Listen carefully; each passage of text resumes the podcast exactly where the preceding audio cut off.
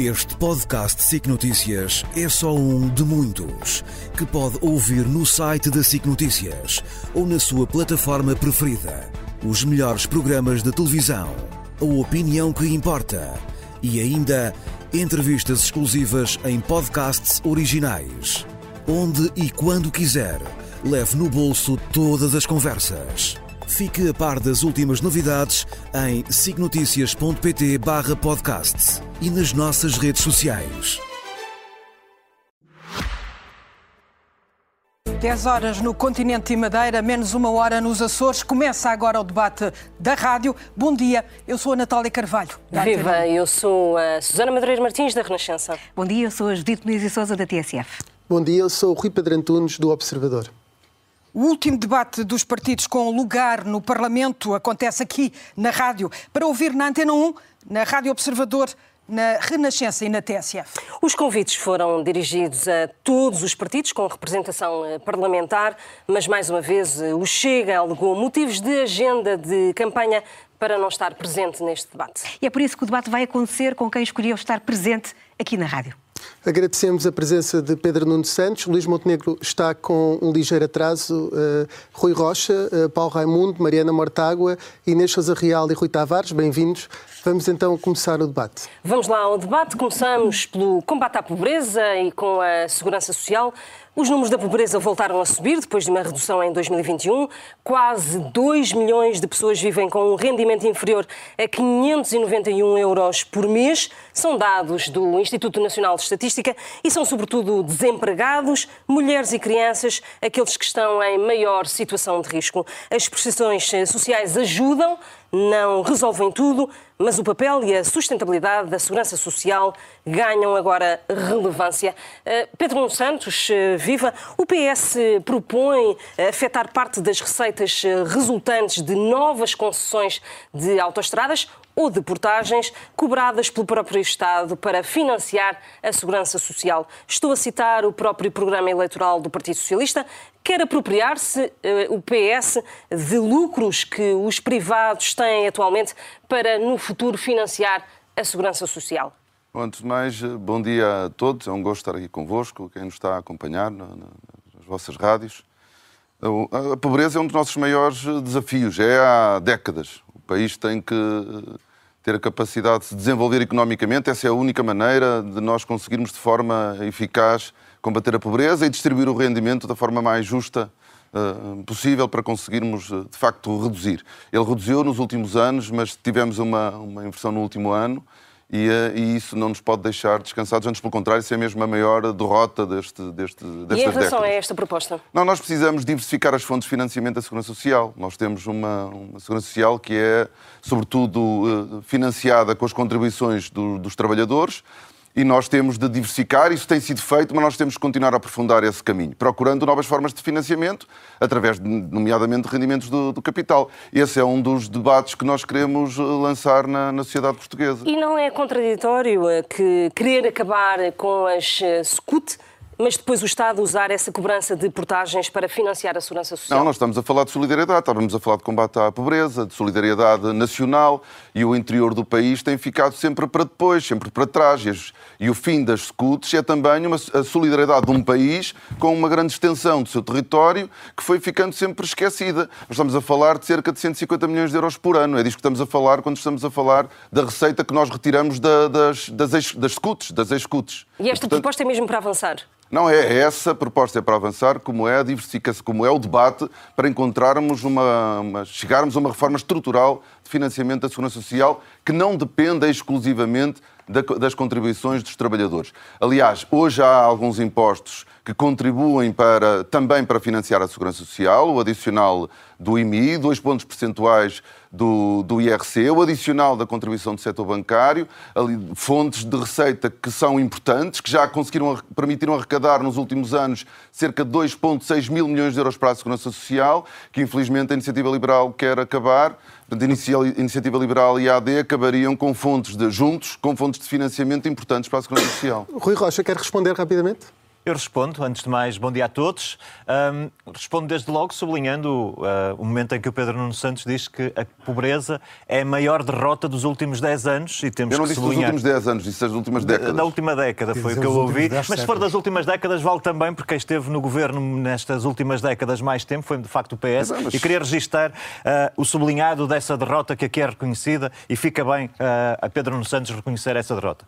Quanto à Segurança Social, uh, a Iniciativa Liberal garante duas coisas. Com a iniciativa liberal não haverá a redução de um cêntimo nas pensões a pagamento e não haverá nenhum incumprimento daquilo que são as medidas e as regras de atualização das pensões para as pensões que estão a pagamento. Primeiro ponto muito importante. Segundo ponto importante, nós temos que olhar para a situação que temos hoje, temos que olhar para quem tem 50 anos de idade e a expectativa que tem hoje é que a primeira pensão que recebe depois de se reformar, é correspondente a cerca de 50% do último salário. Rocha, e um, um, dos pontos que prevê é de, um, é de, facto um pilar de capitalização da Segurança Social e quer, aliás, financiar isso com a privatização ou com parte do lucro da privatização da Caixa Geral de Depósitos. O Luís Montenegro ainda não chegou, mas já disse que é contra essa privatização. Tem alguma forma alternativa para financiar essa fase de transição uh, do sistema que não seja privatizar a Caixa Geral de Depósitos? Pedro, uh, só para terminar, eu não creio que se possa dizer que temos uma segurança social sustentável, quando para quem tem 50 anos estamos a dizer que vai ter uma perda de metade do seu rendimento no primeiro mês em que se reformar e começando a descer na idade, portanto as pessoas que estão a entrar neste momento no mercado de trabalho têm uma expectativa ainda pior. E, portanto, isto não é sustentável. Portanto, com a mesma convicção que nós queremos uh, garantir as pensões a pagamento, nos termos em que, em, que, em que referi, também temos de ter a mesma convicção para defender o futuro de quem está neste momento no mercado de trabalho. Ora, aquilo que nós propomos parece-nos uma evidência. Temos que criar o tal pilar de capitalização, sem entrar em demasiada tecnicidade, a possibilidade das pessoas que estão no mercado de trabalho, para além de contribuírem para as reformas a pagamento, porque é esse o nosso modelo, começarem a constituir também a sua poupança. Isto tem, obviamente, uma questão de financiamento tem a ver com, a, com, o financiamento, como é que se faz a transição. A nossa proposta é aquela que o, que o Rui Pedro uh, referiu, que é financiar com o resultado da privatização da Caixa Geral de Depósitos. Não, e se não der? Se não der, nós insistiremos que há aqui uma questão de urgência. Nós não temos que ser, uh, estar submetidos à visão de outros partidos. Para nós é fundamental a reforma da Segurança Social, temos que garantir as reformas futuras. É evidente que há aqui um ponto, e o Pedro Nuno Santos também não o abordou, qualquer sistema, aquilo que nós propomos, aquele que existe hoje, só é sustentável com crescimento económico. E esse é um dos problemas. Porque é que hoje, um, mesmo no modelo existente, temos um problema. Temos um problema de crescimento Rocha económico. Está, está, está, a fugir à questão, mas eu vou, entretanto, não, ter não que estou... passar para não, não a Mariana está. Mortágua. Eh, já se percebeu que quase todos, ou todos, defendem de facto a diversificação das fontes de financiamento. Parece-me que o Bloco de Esquerda eh, terá abandonado uma velha proposta de Francisco Louçã, mas eu não vou por aí porque senão seria muito grande uh, uh, o debate. As empresas, por, normas, por norma, querem uh, diminuir uh, TSU e eu faço-lhe a pergunta um pouco ao contrário, ou seja, os trabalhadores não têm também o direito de verem diminuídas as suas contribuições para a Segurança Social por forma a aumentarem o rendimento? Bom, eu não sei a que proposta se refere, acho que o Bloco de Esquerda mantém essa coerência de diversificar as fontes da segurança social, quer através do valor acrescentado das empresas, que é a proposta histórica uh, da esquerda, do, do mundo sindical, do Bloco de Esquerda, quer através e outras fontes de financiamento. Fizemos com o AMI, que é o Imposto sobre Património Imobiliário e de Luxo, é o que queremos fazer com o Imposto sobre Grandes Fortunas, porque sabemos que, para além da pobreza, há, há uma questão de desigualdades em Portugal.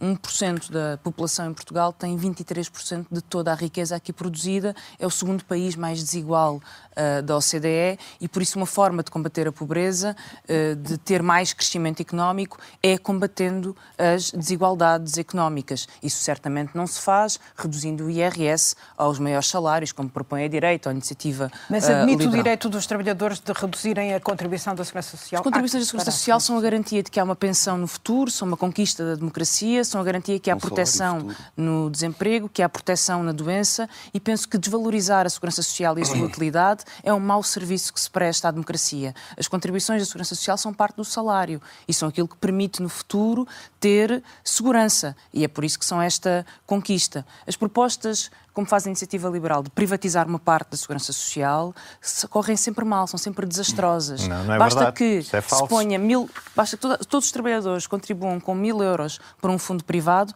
acabou-se de criar um rombo no ano de 1.700 milhões no sistema das pensões da segurança social, das pensões a pagamento. E, em segundo lugar, esses mil euros, e é a proposta da, da, da, Iniciativa Liberal, em vez de serem utilizados para pagar as pensões que agora, e num regime de solidariedade em que quem trabalha desconta para pagar as pensões de quem agora está reformado, a proposta é que esse dinheiro possa ser investido em mercados financeiros. Não é surpreendente, o objetivo não é proteger as pessoas, é entregar mais um negócio aos mercados financeiros. Mas vamos ver o que acontece quando esse negócio é entregue aos mercados financeiros.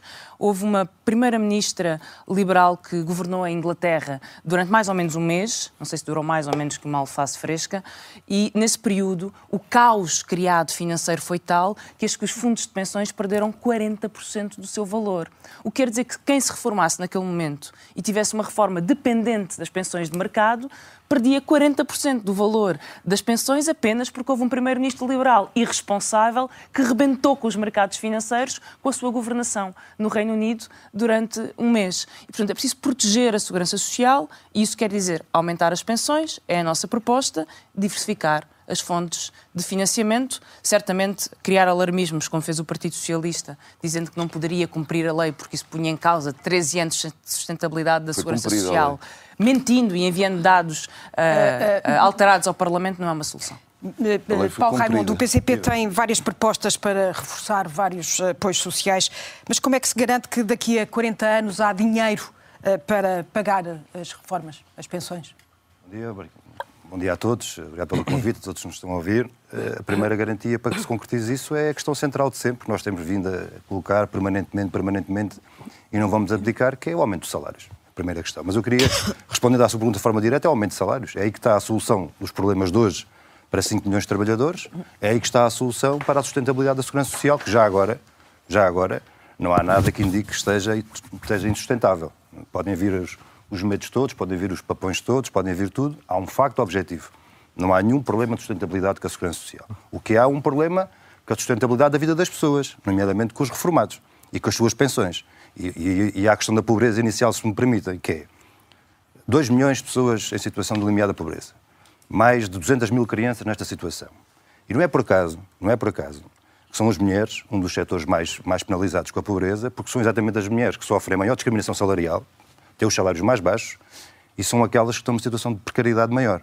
É preciso resolver isto. Sem resolver isto, não vale a pena darmos a chorar lágrimas de crocodilo. Mas Paulo Raimundo... E aos reformados também. Porquê? Só, só dizer uma coisa. Eh, quando diz que eh, nada garante que a segurança social não esteja em risco, Sim, tendo em conta que, que tem diminuído o número de pessoas a contribuir para a segurança social, não, existe, não é um risco real que existe? Não, vamos lá ver. Eh, ainda, ainda, voltando ainda à pobreza, vou responder à sua pergunta. E não é por acaso que há outro setor que é um dos setores mais penalizados pela pobreza, que são os reformados. Porquê? Tendo em conta as baixas pensões e reformas que existem. E é por isso que é preciso aumentar os salários e é por isso que é preciso aumentar as reformas das pensões. Exatamente para elevar o quê? As condições de vida e as contribuições para a segurança social. E nós não temos, é como disse, não há nenhum. Eh, nós, eh, há, um, há um livro branco, né? penso que é branco, que é o nome, o livro branco da Segurança Social, que vamos conhecer os seus relatórios depois das eleições. Mas não há nenhum elemento concreto que nos diga que há um problema na Segurança Social de sustentabilidade. Pelo contrário. Pelo contrário.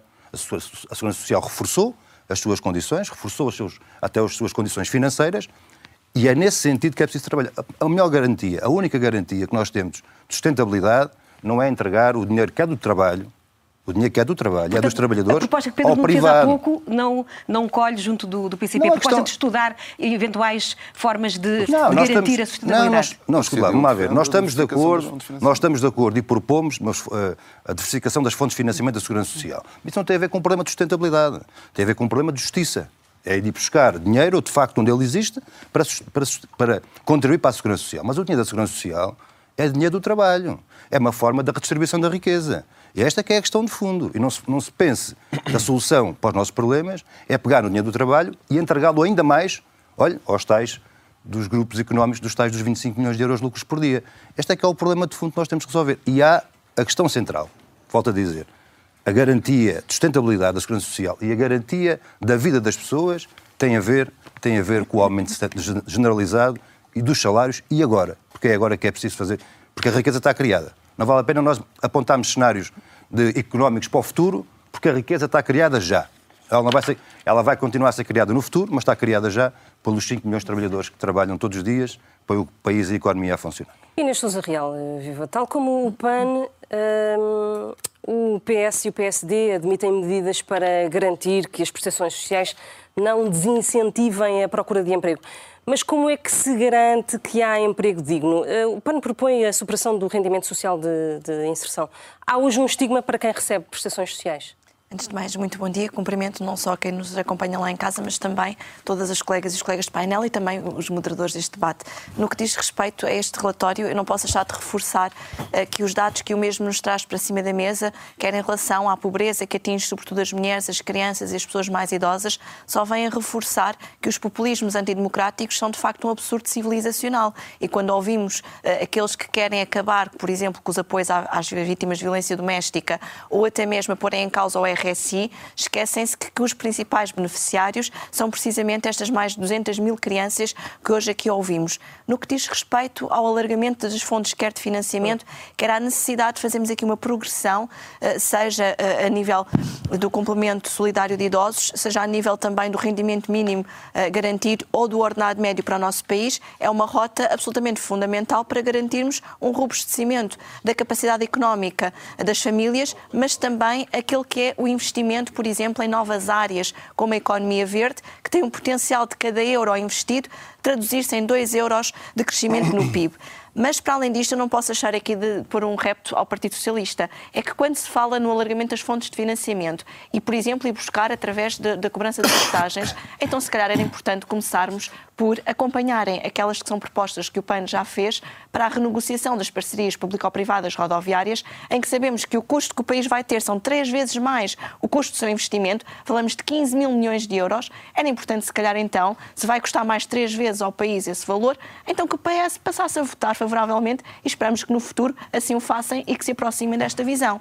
Mas não posso também deixar aqui de referir a iniciativa liberal com a sua proposta e com a privatização de alguma forma parcial da segurança social. Nós temos hoje uma única caixa que continua a ser privada, a caixa de, da Ordem dos Advogados e dos Solicitadores, e sabemos a desproteção social que a mesma tem gerado, por exemplo, sobretudo para as mulheres que são as mais afetadas para a pobreza, porque quando estão em situação de maternidade não têm direito a qualquer apoio. E, portanto, uma mulher para ser mãe hoje em dia, que seja advogada ou solicitadora, não tem um apoio na maternidade que a proteja ou até mesmo na doença. Aliás, este é um dos desafios que também temos para a próxima legislatura, que é a integração da CEPAS na, na segurança social e garantirmos assim até um robustecimento do ponto de vista demográfico desta mesma segurança social. Uh, Rui Tavares, o livro tem uma proposta uh, que já uh, foi também avançada em Espanha, uma espécie de uma herança social que atribua a cada bebê que nasce em Portugal 5 mil euros para garantir que, quando tiver 18 anos, possa fazer uma série de opções de vida. Esta medida tem estado em estudo, mas como é que é uma medida a prazo? Como é que se resolve os problemas de hoje? da Segurança Social. Bom dia, bom dia às senhoras moderadoras e ao senhor moderador e aos ouvintes da Antena 1, da Rádio Renascença, da TSF e da Rádio Observador. Uh, é um prazer estar aqui e uh, este debate das rádios permite muitas vezes falar de outros temas que nos debates a dois não, uh, não, não foram tema e felicito-vos desde já por escolherem o combate à pobreza como um tema central, porque é de facto um tema central para o nosso país. Quando se diz que é um fenómeno que não conseguimos erradicar em décadas, não conseguimos erradicar em séculos, mas que é possível erradicar. A pobreza, enquanto fenómeno estrutural, pode ser erradicado no nosso país nos segundos 50 anos do 25 de Abril, tal como o alfabetismo, o, o analfabetismo foi vencido nos primeiros 50 anos. O que quer dizer é que a pobreza passa a ser um fenómeno pontual, circunscrito, que com as políticas públicas adequadas pode ter uma resolução atempada. Isso significa reforçar o abono de família, nomeadamente nas famílias de pais e mães sozinhos, solteiros, viúvos, que sofreram mais, por exemplo, com este episódio inflacionário. Isso nós fizemos através de compromissos no Orçamento de Estado para 2023 e agora para 2024, em que eh, essas famílias de pais e mães sozinhos são veem o seu abono de família majorado. Isto significa que a pobreza infantil e depois juvenil, em boa medida, ela, ela é praticamente opcional em termos de políticas públicas. Nós sabemos como a resolver. No fim de vida, com o complemento solidário para idosos reforçado e com um planeamento a longo prazo para que não haja pensões abaixo do salário mínimo.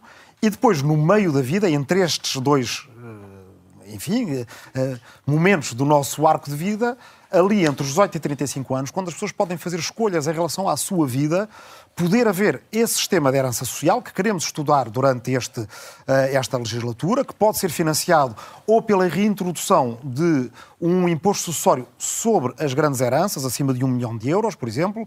Espanha tem, e com aquilo que a Espanha. Mas causou, recolhe... a medida não é, não é pacífica, até em Espanha, não é? Sabemos isso. O, o que eu, acho, o que eu mas... acho que não pode ser pacífico para nós é o seguinte: é olharmos para os filhos e filhas do nosso país, como agora se costuma dizer, e haver uns, quando chegam aos 18 anos, acabam, eh, por exemplo, uma formação e podem comprar um material profissional que lhes permite uh, pôr em prática o seu talento, a sua vocação porque vêm de uma família com posses, e os outros que vêm de uma família que não tem posses, terem que adiar os seus sonhos. E com isso saímos todos prejudicados. Porque se um jovem termina o seu curso e um pode comprar o material suficiente para se estabelecer como trabalhador independente e outro não pode, é oportunidade económica que se perde para o nosso país. Se alguns desses jovens puderem, por exemplo, uh, montar uma pequena cooperativa, uma, uma, pequena empresa com a herança social, reunindo a herança social de 3, 4, 5, de meia dúzia deles, e com isso criarem oportunidade económica, olha, num local no interior, que passa a contar com mais uma empresa, beneficiamos todos com isso. Com certeza. Se puderem fazer um mestrado passar... ou um doutoramento sim, sim. com essa herança social, beneficiamos todos com isso. O que, que, já, que, já o, que nós uh, Temos que devemos pensar é que no nosso país o nosso país é suficientemente rico, é um país da OCDE e da União Europeia, suficientemente rico para querer erradicar a pobreza como fenómeno estrutural e passa por medidas inovadoras. Ficou claro. Bom dia, Luís Montenegro, também já se juntou aqui ao, ao, debate, embora com algum atraso. Temos estado a falar aqui sobre a segurança social e a forma de garantir que daqui a 40 anos quem se vai reformar consegue receber uma pensão. Pedro Nuno Santos, no início deste debate, falou na proposta para diversificar as fontes de financiamento da, da Segurança Social. Pergunto-lhe se concorda que, que, é um debate que tem que ser aberto e, para começo de conversa, já ouvimos aqui o Rui Rocha falar do sistema de capitalização. O PSD, no passado, já defendeu isso. É uma proposta que saiu da mesa eh, de debate do PSD ou ainda admite que possa ser uma proposta a retomar um eventual governo da AD? Bom, antes de mais, eh, muito bom dia a todos e uh, cumprimentar todos os colegas de debate, os moderadores, pedir desculpa por este atraso, mas efetivamente vim do Norte e as condições climatéricas hoje não ajudam a que a viagem decorra sempre com a capacidade de não perder algum tempo. Bom, mas indireto ao assunto, aquilo que me parece enfim, mais importante realçar neste domínio é o seguinte: nós temos hoje um governo que eh, assegura a sustentabilidade da segurança social e que assegura até que nos últimos anos se conquistaram anos de sustentabilidade eh, da segurança social. E, desse ponto de vista, aquilo que nós, eh, no programa da Aliança Democrática, perspectivamos é poder, nos próximos anos, tirar a limpo se esta situação, que é muito controversa, nós temos vários especialistas no país que têm uma posição diferente daquela que o governo tem, está ou não eh, bem alicerçada nos dados quer da Segurança Social, quer nas projeções das contribuições e do pagamento de eh, pensões eh, e de outras prestações sociais nos próximos anos. Razão pela qual a nossa opção foi precisamente deixar, na perspectiva exatamente da pergunta que coloca, o debate em aberto para podermos tranquilamente fazer uma discussão profunda sobre as fontes de financiamento, sobre a sustentabilidade, sobre a relação que, eh, de confiança que os contribuintes portugueses, aqueles que também eh, com o seu trabalho, através das contribuições, asseguram hoje Mas o pagamento, ideia já sobre o pagamento das prestações e o pagamento das, das, das pensões? eh, merecem eh, uma palavra de confiança por parte do Governo. Mas tem alguma ideia concreta que possa apresentar a quem vai votar na AD, saber com o que conta em termos de... Não, a nossa, a nossa perspectiva não é fazer nenhuma alteração nesta legislatura. A nossa perspectiva é fazer uh, o uh, estudo, a avaliação sobre tudo aquilo que tem sido a informação que tem sido carregada por quem tem hoje a informação toda, que é o Governo, é aquele que tem o domínio do sistema, para podermos concluir se estamos ou não estamos nessa rota de sustentabilidade. Porque já houve outras alturas em que outros governos asseguraram igual eh, capacidade de sustentabilidade e depois veio-se a verificar que era necessário fazer introduções legislativas para assegurar precisamente Já agora, o fator pegando de sustentabilidade. das propostas da Iniciativa Liberal que tinha a ver com uh, utilizar também o lucro de uma eventual privatização da Caixa Geral de Depósitos, pergunto se uh, esse, esse, debate também está encerrado para o PSD está ou se está incluído hipótese, nesse pacote. Está fora de, de hipótese, porquanto nós não perspectivamos nenhum tipo de privatização de nenhum, eh, eh, nenhuma parcela de capital da Caixa de Depósitos. Já deve ter seguramente ouvido a proposta do Partido Socialista eh, de que, eventualmente, as receitas resultantes de novas concessões de autoestradas pudessem também financiar, contribuir para, o financiamento da Segurança Social. É uma proposta que merece eco junto do PSD? É uma proposta para podermos integrar num debate alargado sobre a diversificação das fontes de financiamento da Segurança Social e sobre a sua sustentabilidade.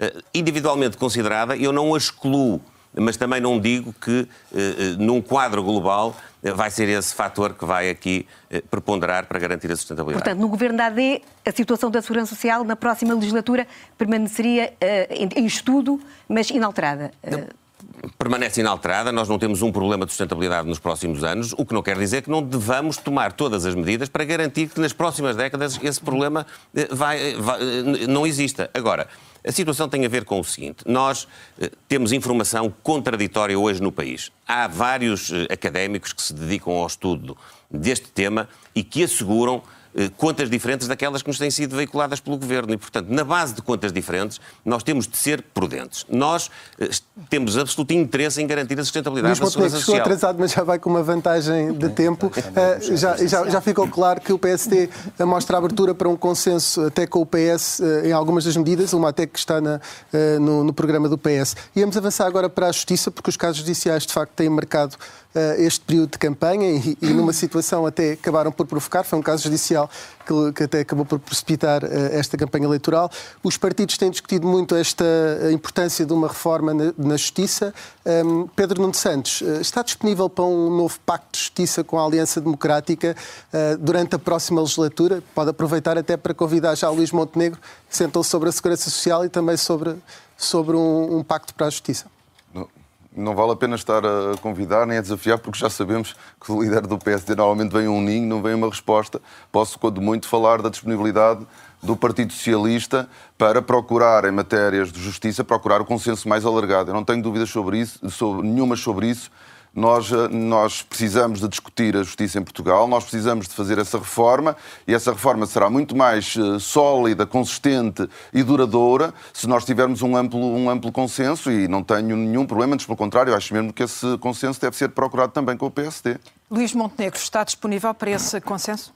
Sim, estivemos sempre disponíveis para consensos quer na oposição, quer até quando estivemos a exercer eh, funções de governo, em matérias que são chave e que têm que projetar para o futuro do país estabilidade e durabilidade. Nós, eh, eh, na área da justiça, não vamos poder, como noutras áreas de resto, andar sucessivamente, governo após governo, a mudar estratégias e a mudar o sentido daquilo que é o funcionamento do sistema. E, portanto, o PSD e a Aliança Democrática estiveram, eh, primeiro o PSD e agora a Aliança Democrática, disponíveis para poder consensualizar, sendo certo que aquilo que é importante é garantir, por um lado, que a justiça é mais rápida, é mais eficaz garante os direitos, liberdades e garantias das pessoas, mas garante, sobretudo, que haja um eh, fluxo processual que não prejudica a atividade económica, que não prejudica aquilo que é o trabalho que o país tem de fazer para criar riqueza, quer do ponto de vista da segurança social, quer do ponto de vista eh, do eh, equilíbrio social do país. Nós precisamos de criar riqueza. Só criando riqueza é que nós então, temos então sustentabilidade na segurança social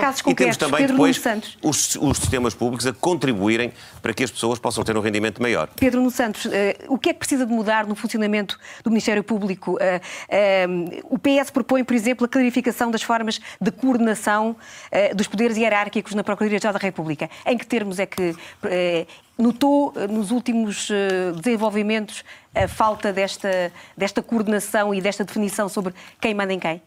Bom, antes de mais, nós temos concentrado e, e percebe-se, obviamente, há dois governos que caíram e nós temos concentrado a atenção no, no Ministério Público, mas o problema da Justiça é, é muito, mais é muito para sabemos, lá do, do, Ministério Público e nós precisamos de, de, discutir para lá do Ministério Público. Agora, sobre, essa, sobre, essa, sobre a, a, a, questão, em, a proposta em concreto de que fala, quando foi alterado o, o, Estatuto do Ministério Público e foram dadas orientações pela Procuradora, essas orientações foram contestadas, uh, o seu cumprimento contestado em tribunal. Há um litígio em curso e, é, e nós entendemos que deve ser clarificada a cadeia de poder hierárquico dentro do Ministério Público, desde logo para se respeitar a Constituição. A Constituição prevê a autonomia do Ministério Público, prevê a subordinação hierárquica eh, dentro do Ministério Público e ela deve ser eh, clarificada, até porque, e, no, e nos últimos casos que nós tivemos, a comunicação com o público tem de ser clara, a responsabilização também, porque não há nenhum poder acima do escrutínio e da crítica e também da reforma. Falta auto autoavaliação uh, por parte das, das entidades? Não, eu não quero fazer nenhuma crítica uh, direta ao Ministério Público. Entendo que, havendo um litígio a correr em tribunal, acho que se deve clarificar a cadeia de poder hierárquico dentro do Ministério Público, sem nunca, e é preciso não confundirmos, sem nunca se pôr em causa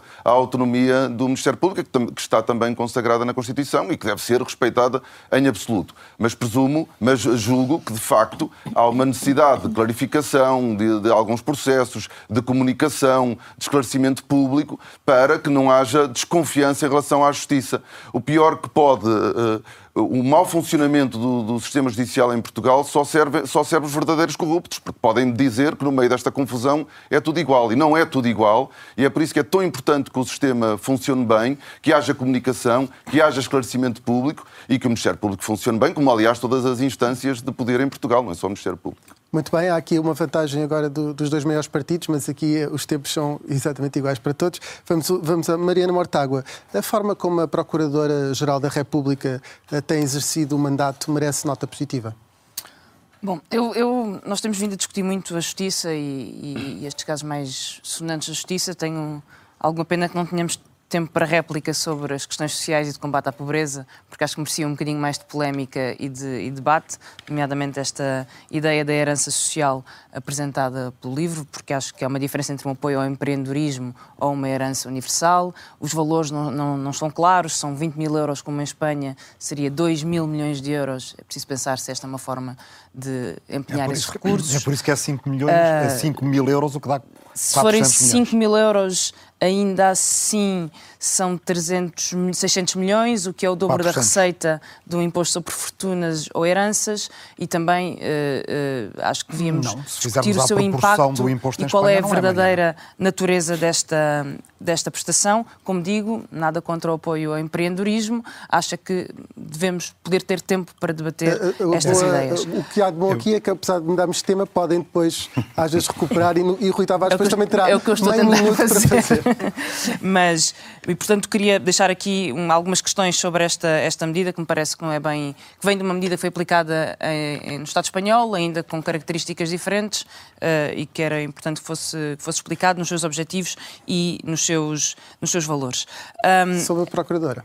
Em relação à, à, à Procuradora, já o tenho dito, a Procuradoria tem tido um, intervenção em casos que têm tido consequências para uh, o próprio funcionamento da, da, democracia. E isso exige da Justiça uma capacidade de diálogo com o povo, com o país, com a democracia e uma explicação sempre de, dos processos que estão em curso. Mas eu insisto, como já foi dito, o problema da Justiça não é apenas um problema uh, em concreto do Ministério Público ou em concreto destes casos que conhecemos. Portugal aplica das penas mais altas da, da Europa e, portanto, um excesso de penas uh, face a outros países, tem 20% da população uh, prisional em prisão preventiva, portanto, um excesso de prisão preventiva e uma justiça demasiado cara e demasiado demorada. E estas são preocupações estruturais sobre as quais nos devemos debruçar, porque temos uma justiça que não só é lenta, como demora a investigar, demora a julgar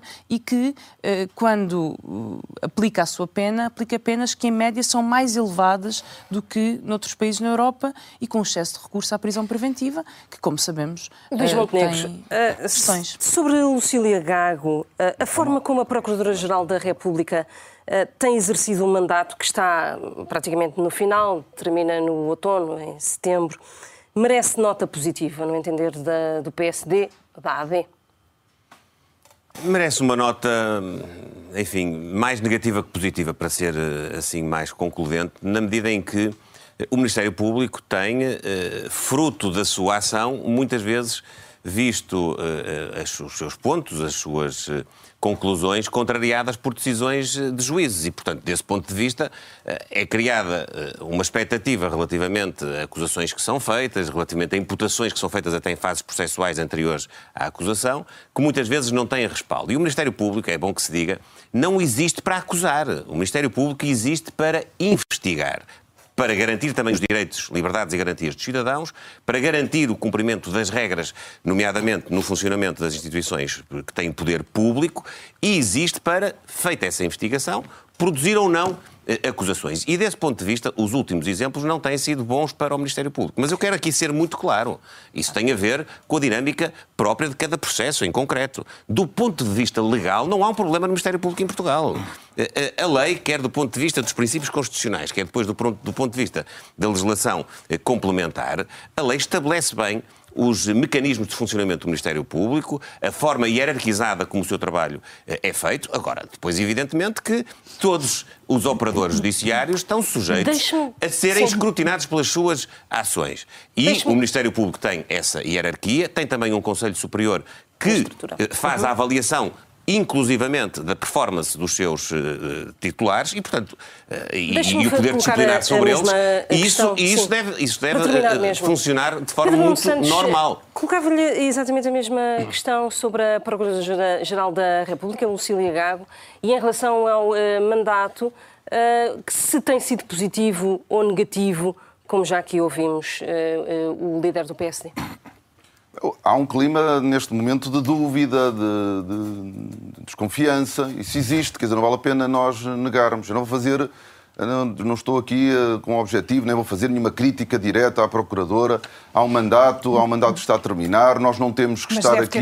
Nós não temos que estar aqui a fazer, uh, nem devemos estar a anunciar mudanças e não ou substituições, quer dizer, não é isso que está em causa. Está em causa nós olharmos para, para a justiça em Portugal, para a confiança dos cidadãos neste poder tão importante.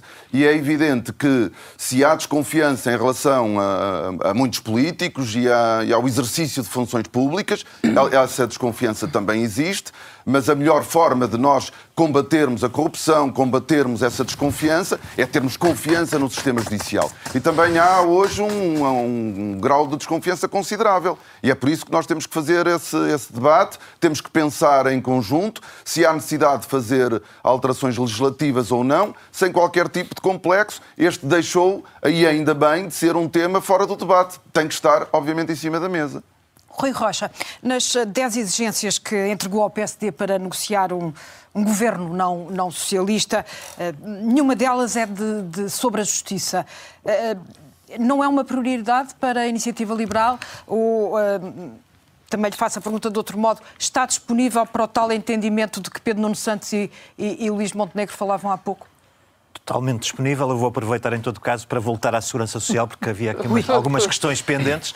Ah, a primeira coisa que eu queria esclarecer os ouvintes ah, das rádios é que não tem sido a iniciativa liberal a estar no governo, tem sido a esquerda e, portanto, quando temos ah, a situação da segurança social atual, isso deve-se é? a quem esteve é, anos é seguidos na governação ou esteve anos seguidos a viabilizar orçamentos e a viabilizar o caminho económico e social do país. Isso era importante dizer. O segundo ponto é que neste debate todos os presentes aparentemente estão mais ou menos satisfeitos com a situação atual. Eu vou voltar a dizer, eu não estou satisfeito com a possibilidade de alguém que tem 30 anos de idade chegar ao momento da sua reforma e ter cerca de 40% na primeira pensão relativamente ao último salário. Não estou satisfeito e não considero que isso seja sustentabilidade da segurança social. Portanto, nós temos que pensar, defender e garantir as pensões que estão hoje a pagamento, mas com a mesma convicção. Temos que garantir as pensões pensões futuras dos que estão hoje no mercado de trabalho. E a única maneira de o fazer é com uma reforma da segurança social. A iniciativa liberal não prescinde dessa discussão. Já Os outros tema, partidos Rocha, têm a sua responsabilidade. A é algo urgente e fica registado como ninguém está disponível para essa reforma, condicionando o futuro dos jovens que estão hoje no mercado de trabalho. Quanto à justiça, E, portanto, agora falando da questão dos pactos alargados. Nós temos nesta sala, salvo iniciativa liberal, um pacto alargado sobre a segurança social que eu registrei. Pacto sobre a justiça. Sim, disponibilidade para um pacto sobre a justiça, se não for para manter tudo como está e se não for uma forma de prolongar o debate. Quais são as suas propostas concretas, rapidamente, Rui As Rocha, minhas propostas concretas. Temos um problema de celeridade na justiça. Não pode privatizar. Justiça criminal. nem, nem queremos, Mariana. Um, pois, pois. Nós temos uma proposta clara de avaliação daquilo que é hoje a fase de instrução do ponto de vista da justiça criminal. A fase de instrução converteu-se, de alguma maneira, num segundo julgamento. Temos dois. Temos o julgamento da instrução e temos depois o julgamento final, digamos assim.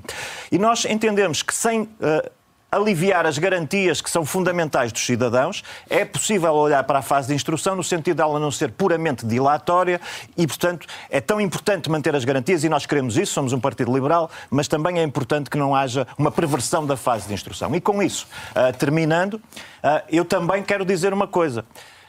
Nós estamos a pegar, e alguns partidos aqui presentes estão a pegar em decisões instrutórias, que por natureza são decisões provisórias, são decisões intermédias de um processo, para de alguma maneira questionar a justiça. E eu quero fazer precisamente o contrário. Quer dizer que, mesmo a avaliação de dar notas uh, ao Ministério Público é já cair nessa tentação de fazer alguma polarização com base na justiça. E, portanto, eu quero dizer que mais importante de tudo isso sim, disponibilidade para, para, discutirmos, disponibilidade para discutirmos formas de aceleração do, do, da justiça administrativa, que é fundamental para o crescimento económico do país, e nós temos no nosso programa formas de o fazer, mas tranquilidade na avaliação do caminho da justiça, o tempo da justiça não pode ser Temos só uma forma, uma forma de fugir à discussão quando ela Luís nos interessa. Montenegro tem que ser uma forma de proteger as instituições Luís e a iniciativa pediu, liberal pediu tem 30 essa segundos, também. Eu dou-lhe 30 segundos. Mas eu só pedi mesmo só mesmo para segundos. dizer duas coisas. A primeira é que o debate sobre a justiça em Portugal não se esgota no debate sobre o Ministério Público e sobre a investigação Obviamente. criminal. Isso é apenas uma parte, com certeza com muito mediatismo,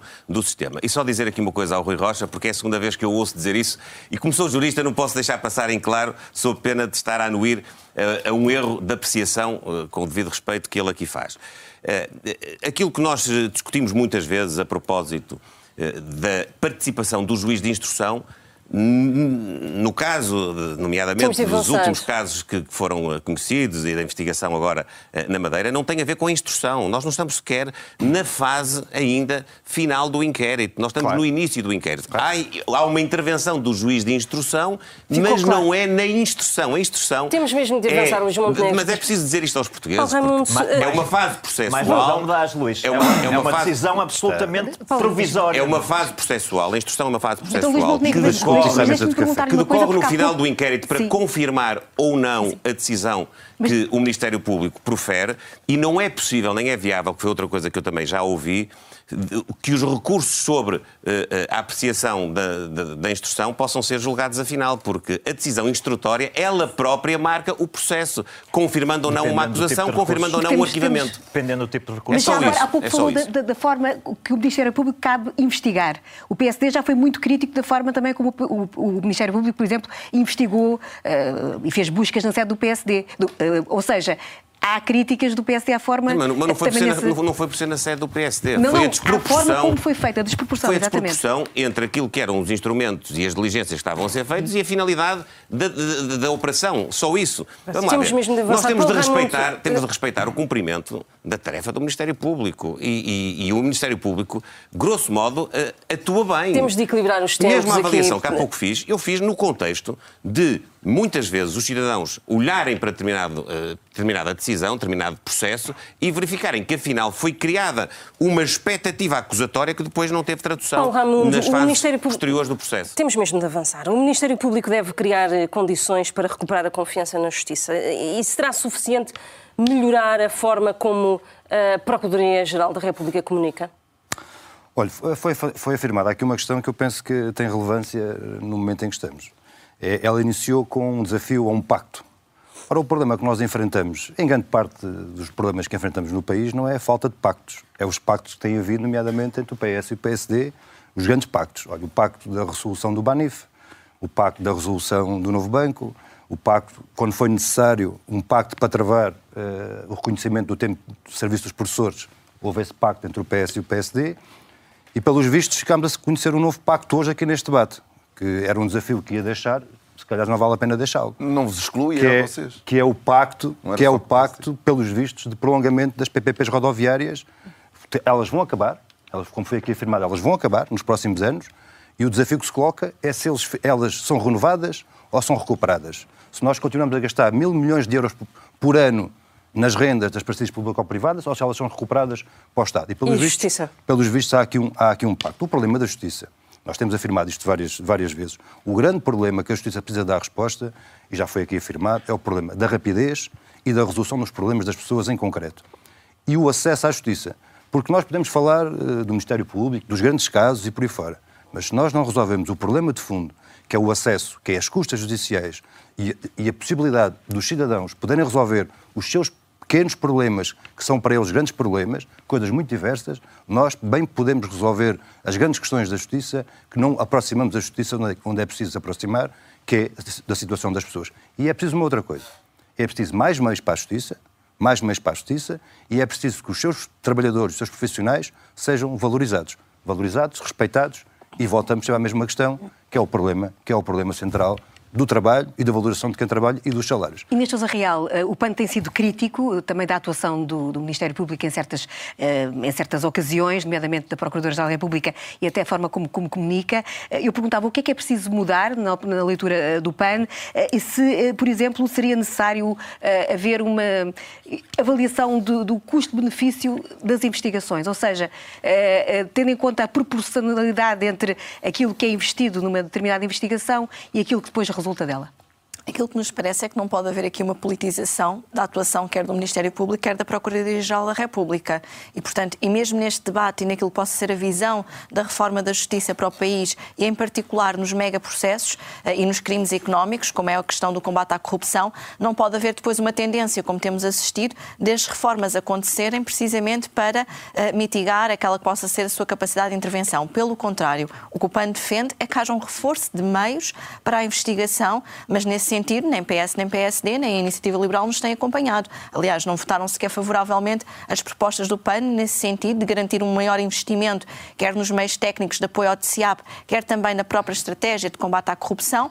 O PAN conseguiu efetivamente aprovar esta estratégia uh, para que a mesma, independentemente do próximo governo, possa ser uh, reforçada, mas é preciso irmos mais longe. Nós temos que garantir que temos uma justiça uh, que é uma justiça célere e eficaz, mas também acessível. E isso só se faz garantindo estes meios, até porque eu recordo que a nível dos tribunais administrativos, e temos falado aqui muito numa área económica, nos tribunais administrativos e, e, e a dimensão processual administrativa, sabemos que também são eles próprios um foco que potencia os fenómenos de corrupção no nosso país.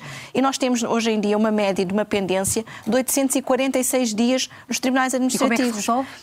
Com meios, ou seja, aqui de facto tem meios, que haver, é tem que só... haver mais meios, quer nos tribunais, do ponto de vista do apoio técnico aos magistrados, para que certos atos processuais sejam retirados da esfera dos magistrados judiciais e efetivamente não terem que estar aqui, sobretudo no âmbito dos megaprocessos. Nós não podemos ter a ilusão que os megaprocessos vão acabar de um dia para o outro. E sem haver este reforço de meios, os mesmos não vão ter uma diminuição da sua pendência e, por outro lado, precisamos de garantir a acessibilidade à justiça. Porque neste momento nós não podemos ter uma justiça que é só para ricos e que os mais desfavorecidos não têm acesso. E isso passa necessariamente por rever a tabela das custas processuais, o que também tem esbarrado aqui neste bloco central PS e PSD, mas precisamos de garantir que, para além da revisão da tabela de custas processuais, também os honorários destes profissionais são revistos, porque revisões de 3 cêntimos, como é que aconteceu, é de facto absolutamente irrisório e nós precisamos ter uma justiça de qualidade se queremos robustecer depois as respostas que damos nesta dimensão. E isto passa não apenas pelos megaprocessos a nível económicos, mas também na dimensão, por exemplo, da violência doméstica ou na dimensão, por exemplo, da proteção dos crimes, uh, uh, naquilo que é a prevenção dos crimes ambientais, cuja taxa uh, de tramitação processual é baixíssima e, portanto, nós não podemos continuar a ter este tipo de denúncias que depois não são consequentes, penhorando até aquilo que é um património futuro do nosso país e também noutras dimensões sociais, como, por exemplo, os crimes contra animais de companhia, em que muitas das vezes acabam por nem sequer ser tramitados e prescrever. E, portanto, há aqui uma dimensão social da justiça muito mais ampla, uma reforma que tem que ser feita, mas eu acho que o facto do Pacto da Justiça ter sido colocado na gaveta nos últimos anos acaba por simbolizar bem aquilo que tem sido a ausência de um rasgo ou de uma visão mais aprofundada em termos de reforma estrutural que tem falhado claramente no nosso país. Uh, Rui Tavares uh, está aqui com algum desequilíbrio de tempo. Depois deixo responder à Mariana Mortágua, mas para não desfocarmos da justiça. É não, é melhor depois, porque agora estamos a falar de justiça e depois, então, uh, como tem ainda algum tempo, eu dou-lhe um minutinho para responder à Mariana Mortágua. Okay. Oh, 30 segundos. defendo um consenso alargado na. defendo um consenso alargado na justiça. Há algum partido que exclua desse consenso? Bem, claramente há um partido em Portugal que está interessado em cavalgar a percepção de que na política são todos uns malandros e está interessado em afunilar o debate sobre a justiça, que é muito mais amplo, como já vimos aqui, do que apenas a corrupção e apenas a corrupção uh, no setor político, para com isso extrair dividendos políticos. Eu creio que não podemos tratar um partido que, por exemplo, no seu projeto de revisão constitucional, estou a falar do Chega, estou a falar do ausente deste debate, no seu projeto de revisão constitucional, diz no artigo 26 da Constituição que diz simplesmente isto é proibido obter informação sobre pessoas ou as suas famílias e as suas famílias de forma abusiva ou contrária à dignidade humana. Ponto final. Eu acho que foi assim que em 76 se decidiu e é assim que qualquer pessoa deve ver uh, os direitos fundamentais dos cidadãos. Mas o Chega não vê assim. Põe, vírgula. No entanto, estes direitos podem ser restringidos por razões de segurança pública, que é a fasquia mais baixa de todas.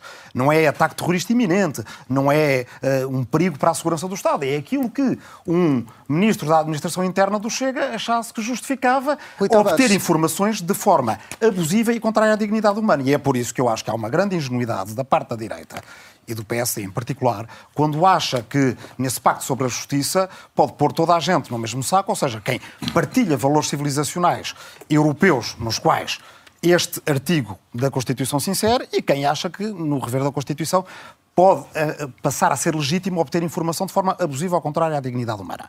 E, portanto, se quiser ter tempo fora. para responder à Mariana Martágua... Uh, Sim, uh, muito, muito claramente. o que se passa aqui é assim, imaginemos duas jovens que eh, terminaram a sua formação no Conservatório, digamos, de Braga. Uma é do centro da cidade e a família tem posses para lhe comprar um piano. Ambas podem ser a próxima Maria João Pires, a próxima pianista portuguesa de renome internacional. A outra é de Terras do Bouro. Uh, e não tem nem piano em casa e tem dificuldade em vir ensaiar ao centro de Braga. E não tem transporte para chegar, para chegar a Braga. Braga. É o, o que nós dizemos é como herança social, ela pode comprar esse piano, que pode fazer dela uma pessoa, a próxima Maria João Pires, da qual nos orgulhamos. E, portanto, é bem redutor considerar isto um apoio ao empreendedorismo, embora nós não temos medo nenhum que seja um apoio ao empreendedorismo.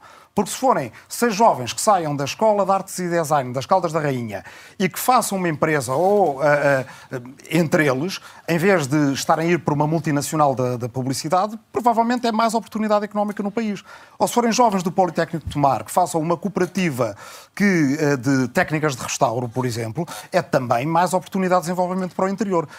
Como fizemos no subsídio de desemprego para as vítimas de violência doméstica, o que nós dizemos sobre questões de segurança social é. Rui Pedro, nem, não temos muito mais tempo. Vou concluir. Nem um milímetro atrás nos direitos conquistados nem um milímetro de privatização da segurança social. Mas inovação nas políticas sociais para dar mais liberdade às pessoas, sim. Eu não sei se depois posso eh, dar duas, são duas notas. 10 segundos eu deixo, Bem, mas, mas então depois, isso, isso, não, são 10 segundos mais é? para clarificar, porque a proposta foi inicialmente apresentada como um pagamento entre os 18 e os 35 anos, pago por um imposto sobre heranças e grandes fortunas. Pronto, já, Fazendo já, as contas sobre isto, está 12,5 euros por mês. Já percebemos, vamos avançar. Mas, a vida na Segurança Social faz pouco sentido. Não, mas, mas, é importante... Rui Tavares e Mariana não, mas, é, mas é muito importante em relação aos números, para que não fique dúvida. Uh, eu, se não me engano, muito rápido, se não me engano, o imposto sucessório em Espanha sobre grandes heranças, não tenho aqui os dados à minha frente, mas recolhe cerca de 3.200 milhões de euros anuais à escala do PIB português da população, isso significaria que 5 mil euros de conta poupança por criança, 400 milhões por ano, caberiam perfeitamente dentro de uma coleta mais ou menos equivalente à espanhola. Ficou claro. Estamos no claro. tempo dos partidos e vamos olhar para o dia a seguir eh, às eleições. O Presidente da República terá a partir daí uma palavra a dizer. Pedro Nuno Santos, em caso de um governo eh, minoritário à direita, que garantias de estabilidade está disposto a dar ao Presidente da República? E faço logo a pergunta seguinte: qual vai ser a sua resposta se o Presidente impuser como condição que viabilize pelo menos o primeiro Orçamento de Estado?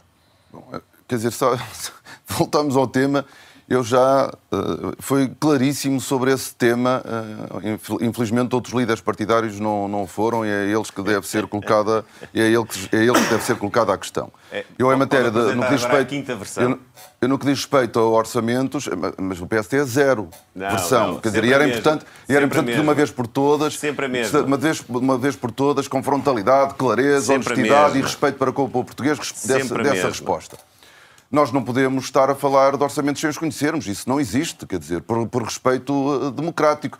E, e, disse, e disse no debate que a visão que nós temos do país e programática é muito distante da do, da do PSD. Há um, há um, há um programa com com uma aventura fiscal, com uma responsabilidade orçamental, com o início do esvaziamento de serviços públicos, que nos distancia profundamente. Agora, nós não damos é respostas sobre orçamentos. Nenhum partido, Mas, aliás, uh, anuncia votos e orçamentos antes de os conhecer. puser como condição não, que haja uma viabilização do eu, primeiro eu orçamento peço desculpa, nós temos muito respeito pelo Sr. Presidente da República e pelo povo português, e, e, com o nosso programa, com as nossas propostas, com as pessoas que votam em nós. Por isso nós não podemos. Portanto, não dar, aceitará essa pressão nós não podemos dar, Nós não podemos dar sentidos de voto a documentos que nós não conhecemos, tão importantes uhum. como o Orçamento de Estado. Quer dizer, isso era um respeito total ainda uma outra... por, por quem vota no PS e, deu, e dá confiança ao Partido Socialista. ainda uma outra questão. E... Quando diz que uh, não está disponível para viabilizar uh, nem promover uma moção de, reje... de rejeição a um a um governo minoritário. No fundo, com essa posição, não acabou por fragilizar o Partido Socialista nos Açores?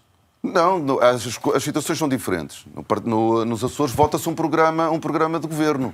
Eh, no Parlamento não se vota um programa Sim, de governo. A única coisa que nós estamos. A única coisa que nós, a única coisa que nós dissemos é que nós não vamos uh, uh, criar nenhum impasse constitucional. Isso nós nunca faremos. Agora, nós estamos a trabalhar para ganhar as eleições, é nisso que nós estamos uh, concentrados e esse é o trabalho que nós vamos fazer durante duas semanas mobilizar o povo português para travar uma direita e, umas, e as direitas que fariam regressar ao passado. Isso nós não queremos, é para isso que nós estamos a trabalhar e por isso é que é muito mais importante a resposta do líder do PSD do que a minha. Eh, eh, já agora, eh, Luís Montenegro, se quiser responder, e lanço-lhe já também uma, uma questão. O Presidente da República faz sempre questão de lembrar que, enquanto líder do Partido Social Democrata, viabilizou o primeiro e segundo orçamento do Estado de António Guterres. E se for esta a solução imposta pelo Presidente da República, o que é que o PSD e a AD farão? O PSD e a AD vão governar o país com a confiança dos eleitores portugueses. É nisso que nós estamos focados, é esse apoio que nós estamos a conquistar diariamente e é naturalmente nesse cenário que nós nos apresentamos às pessoas. Para quê? Para dizer às pessoas o que é que faremos se formos governo. Mas pode haver o nosso cenários. objetivo na campanha eleitoral é dizer às pessoas o que é que vai mudar na vida delas para melhor se nos confiarem a liderança do governo. Há outros que estão preocupados em dizer aos portugueses o que é que vão fazer quando, quando uh, forem remetidos para a oposição. É um problema, é um problema deles, é, é um pouco confuso. Não quero responder neste as momento versões são questão. muito contraditórias. Uma vez viabiliza-se, outra, outra vez retira-se retira-se e desobriga-se eh, essa viabilização. Noutra vez diz que se viabiliza se o Partido Socialista não vencer as eleições. Depois, no dia seguinte, já se diz, mas pode não vencer as eleições, mas, mas formar uma, uma maioria com a esquerda e aí já não viabiliza. Mas, mas é uma perfeita confusão. Resposta, eu sou muito claro e sou muito claro desde o início. Eu só serei primeiro-ministro se ganhar as eleições. E a minha política de alianças é a aliança democrática e, eventualmente, a iniciativa liberal. É esta a minha política de alianças, é com isso que eu me apresento aos eleitores. Agora, chega a ser, eh, eh, enfim, eh, completamente incrível ver o Pedro Nuno Santos dizer que a direita, a AD, vem agora colocar em causa o Estado Social. O Estado Social que está num estado calamitoso e, pela mão do Partido Socialista. Coisa, não, Como é que é possível dizer isto do com um caos no Serviço Nacional de Saúde? Como é que é possível dizer isto com instabilidade na escola pública? Com incapacidade de dar oferta na habitação, fugir, fugir. no arrendamento ou Medo. na aquisição. Com, com todos os calendários atrasados nas infraestruturas, na mobilidade. O Pedro Nuno Santos está a falar de que Estado da, social, a afinal? Da Susana admite pressões por parte, pressões ou uma estrutura de influência, chamemos assim, por parte do Presidente da República nesta Eu matéria? admito dizer às pessoas que nós, nos primeiros 60 não dias responde, de governo, vamos dar-lhes resposta para, para os problemas que eles têm mais prementes na saúde. Vamos devolver a estabilidade à escola pública. Eh, repare, A campanha eleitoral serve para isto. A campanha eleitoral. ouvir o Presidente da República sobre a com todo respeito? Com todo, com todo respeito, eh, os senhores jornalistas, os senhores comentadores podem teorizar sobre a política sim, sim. e fazem muito bem. Mas esse é o seu papel, não é o meu. O meu papel na campanha eleitoral é esclarecer os eleitores sobre aquilo que eu Pro, posso fazer enquanto líder do governo gostaria, para mudar a condição delas. Um mais crescimento económico, mais capacidade de pagarmos bons salários. É isto sim, que, temos que avançar, Luís importa um candidato a primeiro-ministro. Eu sei que é muito difícil retirar uma resposta concreta de Luís Montenegro, mas uh, neste momento está com mais do dobro do tempo de debate que a maior parte das pessoas vamos, que estão vamos aqui equilibrar, a debater. Vamos equilibrar. E penso que esse desequilíbrio, fruto da incapacidade de, do líder do PSD dar uma resposta concreta, sim, está sim. também a prejudicar os outros participantes. Vamos avançar. Avançamos então para o Rui Rocha. É uh, se a iniciativa liberal for uh, essencial para uma maioria uh, de governo que junte AD e o, e o, Chega, e portanto que a iniciativa liberal faça a diferença entre a maioria ou não, eh, a oposição será participar ou ficar de fora e eh, deixar que seja eh, um governo do PS a assumir funções? A posição da Iniciativa Liberal relativamente a todos estes cenários que colocam é simples e é clara, e é mais simples e mais clara do que a de todos os outros partidos. É simples no sentido em que nós dizemos com quem nos entendemos e com quem não nos entendemos e não mudamos constantemente de posição. Mesmo que, haja, que seja essencial para uma maioria. Nós fomos muito claros uh, e, portanto, não, não, não há insistências. É connosco, não sempre foi não, não fazemos silêncios, somos simples e somos claros com quem nos entendemos e em que termos. Eu tive a oportunidade de apresentar ao Luís Montenegro uh, 10 desafios para, para a mudança de Portugal e com quem não nos entendemos por razões óbvias. Não, não viabilizaremos um governo do PS uh, minoritário. É um cenário que eu creio que não vai acontecer, estou convencido que não vai acontecer, mas quero ser claro, não faremos. Temos um programa completamente diferente daquele que o PS uh, eh, apresenta e, portanto, Sabemos onde estão as soluções, sabemos o que é que difere cada uma das soluções e das propostas que existem, e nós somos muito diferentes uh, em várias medidas. Simples e claros não pode ser melhor. Uh, Paulo Raimundo, uh, se Marcelo Rebelo de Sousa exigir, como Cavaco Silva, um acordo por escrito que, que garanta a, a, governação, até com a aprovação de, de quatro orçamentos, está disposto a isso? Olha, eh, acho que o cenário não se vai colocar nesses termos, eh, nem, nem a exigência um bocadinho obsessiva do então Presidente da República foi tão longe quanto essa que referiu, porque não havia nenhum acordo escrito que obrigava à votação, à aprovação de nenhum orçamento, quanto mais os quatro. Não é? O que obrigou a todos foi a examinar cada um dos, dos orçamentos e depois votar em conformidade com a questão. Mas, se me permite, acho que aquilo que vai determinar o, pós, o pós 11 de, o pós 10 de março, no dia 11 de março, é o resultado que a CDU tiver e o número de deputados que a CDU tiver. Porque é isso é que fará a diferença. E a pergunta é sempre a mesma. É, qual é o conteúdo? O que é que se vai fazer com, com os deputados e com os votos que cada um de nós tivermos? O que é que se vai fazer no dia seguinte? É responder ao problema dos salários? É responder ao problema dos direitos? Olha, é responder aos problemas de, dos trabalhadores da teleperformance hoje estão em luta, ou dos trabalhadores da cultura que hoje também estão mais uma vez em luta, é responder ao problema, ficamos todos a saber hoje as notícias de mais de 17% de despejos da, da, habitação. Isto é que é preciso encontrar Já as soluções. Já o programa eleitoral do PS e também o do Bloco de Esquerda e também o do Livre? Eh, parece-lhe que há margem para, Olha, para isso? Há uma coisa que Já nós... o quanto ao conteúdo? Nós há uma coisa que sabemos por experiência própria. É que uh, aquilo que determina é a correlação de forças na Assembleia da República. E até pode haver coisas que hoje se dizem que não são possíveis concretizar e depois, perante a correlação de forças, são mesmo, são mesmo possíveis concretizar. Olha, nós temos exemplos. Temos o exemplo das creches, que não era possível concretizar. Temos os exemplos do passo, que não era possível concretizar. Temos os exemplos do aumento extraordinário de reformas, que não era possível concretizar. O aumento, olha, o fim do PEC, que não era possível concretizar. E foi tudo possível concretizar, não por vontade, mas porque a correlação de forças assim o obrigou e, e, com a força que tivemos, nomeadamente que a CDU teve na Assembleia da República. Esta é que é a questão. O, não é indiferente os conteúdos dos, dos, programas, não é indiferente. Mas a questão, de, a questão de fundo, o que vai determinar, como sempre, é a correlação de forças. E nós, no nosso entender, nós quanto mais força tivermos e mais deputados e mais votos, somos determinantes para os conteúdos, determinantes para as soluções, somos determinantes e permitam-me, talvez aqueles com mais experiência acumulada no combate à direita e estes objetivos de retrocesso, de voltar a, aos tempos sombrios da Troika. PSD, Chega e Iniciativa Liberal, não, por muito que se esforcem, é isso o objetivo, o objetivo que querem. E são determinantes oh, Raimundo, para... E são determinantes, me permite, para acabar, são determinantes para, lá está, obrigar, com a correlação de forças diferentes na Assembleia da República, o PS a virar soluções, porque sua vontade própria não virá. Foi assim no passado, será assim no presente e no futuro. Isto é assim, Mariana Mortágua, e o Bloco de Esquerda, uh, no acordo escrito que, que propõe, uh, porque correu bem do, da última vez, um, está disponível a viabilizar quatro orçamentos, logo nesse, nesse acordo está essa previsão de viabilização dos quatro orçamentos seguintes? A necessidade de um acordo é que ele seja escrutinado. O acordo é escrito para que as pessoas possam conhecê-lo, possam perguntar por ele, possam avaliá-lo. É uma questão de transparência uh, da democracia, de transparência democrática. É uma questão também de garantir que ele é cumprido nos seus prazos, nos seus termos. Vale a pena haver um entendimento se é um entendimento para mudar a condição da maioria da população. E isso quer dizer um entendimento para a legislatura, porque é aquele que nos permite olhar para o país, olhar para a habitação, olhar para a saúde e fazer grandes transformações, grandes reformas, que é o que nós precisamos. A maioria absoluta deixou crises em setores cruciais da nossa sociedade uh, e é preciso novas respostas e novas soluções para resolver esses problemas. O telefonema de cortesia que lhe fez ainda não falou disso com Pedro Nuno Santos. Ele está disponível para esses quatro anos? Repare, para, uma, para um acordo uh, para quatro anos. Estou aqui perguntando. Não, não vai haver. Não se já lhe comunicou? Uh, ter comunicado.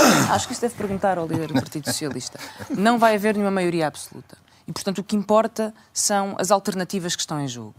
E a única alternativa que traga estabilidade ao país e uma mudança face à maioria absoluta, mas que não deite por terra os serviços públicos, que não deite por terra o combate à precariedade, que tenha um horizonte de aumento de salários, de crescimento económico, é uma maioria com a esquerda. O Bloco de Esquerda quer ser determinante e é a força do Bloco de Esquerda que pode impor a essa maioria medidas que de outra forma não estarão lá. E é por isso que temos sido claros desde o início relativamente à necessidade deste entendimento, desta maioria e de, da força e dos votos no, no Bloco de Esquerda. Já foi assim no passado. Uh, e, portanto, não há nenhuma razão que não possa ser, uh, voltar a sê-lo, sabendo que hoje é muito mais difícil e muito mais exigente, porque os problemas no país se aprofundaram. São hoje mais profundos, mais graves. E, por isso, exigem respostas também elas muito mais exigentes para ir às principais preocupações, como, por exemplo, baixar a prestação do crédito à habitação porque não fazê-lo com a Caixa Geral de Depósitos? Já tentaram convencer-me por todas as maneiras efetivos que é ilegal, mas não é ilegal, é possível. Proibição de venda de casa a não residentes. Há um acordo do Tribunal Europeu de Justiça que diz que é possível fazê-lo, embora depois eh, se criem sempre pretensas impossibilidades e uh, ilegalidades para não fazer aquilo que tem que ser feito para controlar a crise da habitação. Eu lembro-me de um tempo em que era impossível subir o salário mínimo ou que a União Europeia queria aplicar sanções a Portugal. Eh, já ultrapassámos tantos impossíveis na vida, acho que é tempo de voltar a fazer. E confia então em Pedro Nuno Santos para esse, para esse contrato de legislatura? Confio que numa maioria e confio que uma força do Bloco de Esquerda é capaz de impor soluções, como já foi no passado. Vai impor a privatização da Caixa, pode. Agora reu-se. Pedro, já agora já negociou com Mariana Mortágua? Uh, rapidamente, é só de sim ou não? Já negociaram sobre isto? Já falaram sobre isto? Eu, eu, eu, o que eu posso dizer é que o Partido Socialista está disponível para construir uma maioria que permita ao país avançar, aumentar salários, melhorar as nossas, aumentar as pensões, defender o Estado Social, defender o Serviço Nacional de Saúde, desenvolver a economia portuguesa, conseguirmos que os trabalhadores se sintam respeitados Falta e dignificados em, em Portugal. Se nós formos capazes de construir uma, se for capazes, formos capazes de construir uma maioria com este objetivo, fazer o país avançar e o povo viver melhor, nós teremos, nós, nós lideraremos essa maioria. Mas por escrito e por quatro anos? Eu sempre, eu sempre, eu sempre pessoalmente, sempre defendi que, que, os acordos devem ser eh, escritos por razões de transparência, de clareza. Isso não limita, não limitou porque muitos dos avanços que eu aqui ouvi ainda há pouco o Paulo Raimundo falar não estavam na, na posição conjunta, o que quer dizer que um, um, acordo, um acordo escrito é mais transparente, permite que haja compromissos claros perante, perante o público, perante o povo, mas, eh, os portugueses, mas não impede que nós possamos fazer mais do que o que está na, na posição conjunta. Portanto, eu sempre defendi Uh, uh, um, um, acordo. Muito bem, um acordo ficou escrito. claro. Aliás, como Aníbal Cavaco Silva exigiu, e em 2015, e bem, porque foi um grande contributo para a Na altura foi criticado do, por isso. Da, daquele governo. E devia agora o Presidente voltar a exigir? Devia, voltar... Como? Marcelo Rebelo de Sousa devia voltar a exigir? Eu não, eu não digo o que é que o Presidente da República Sim, deve ou não fazer. Eu respeito o Presidente da República, eu estou só a dizer aquilo que eu acho e na altura achei bem uh, uh, tinha a mesma posição que o Presidente da República da altura. Uh, Inês Sousa Real chegou a dizer que se houver um bom dote, uh, o PAN não dirá que não. Agora que conhece os programas eleitorais uh, e já os terá lido, qual é o melhor pretendente? O Partido Socialista ou a AD? Antes de mais, permita-me referir que eh, não deixa de ser curioso que ouvimos aqui mais uma vez toda a propaganda socialista, mas a verdade é que tiveram uma maioria absoluta que foi desperdiçada. E de facto demonstraram que não só uma maioria absoluta não é um sinónimo de estabilidade para o país, como acabou por haver reformas estruturais que eram fundamentais, porque nós hoje acordamos com notícias que nos dizem que mais de 17% das pessoas, neste momento, há um aumento face a 2022 eh, de despejos, de ações de despejo, perante até a razão do incumprimento no pagamento da renda.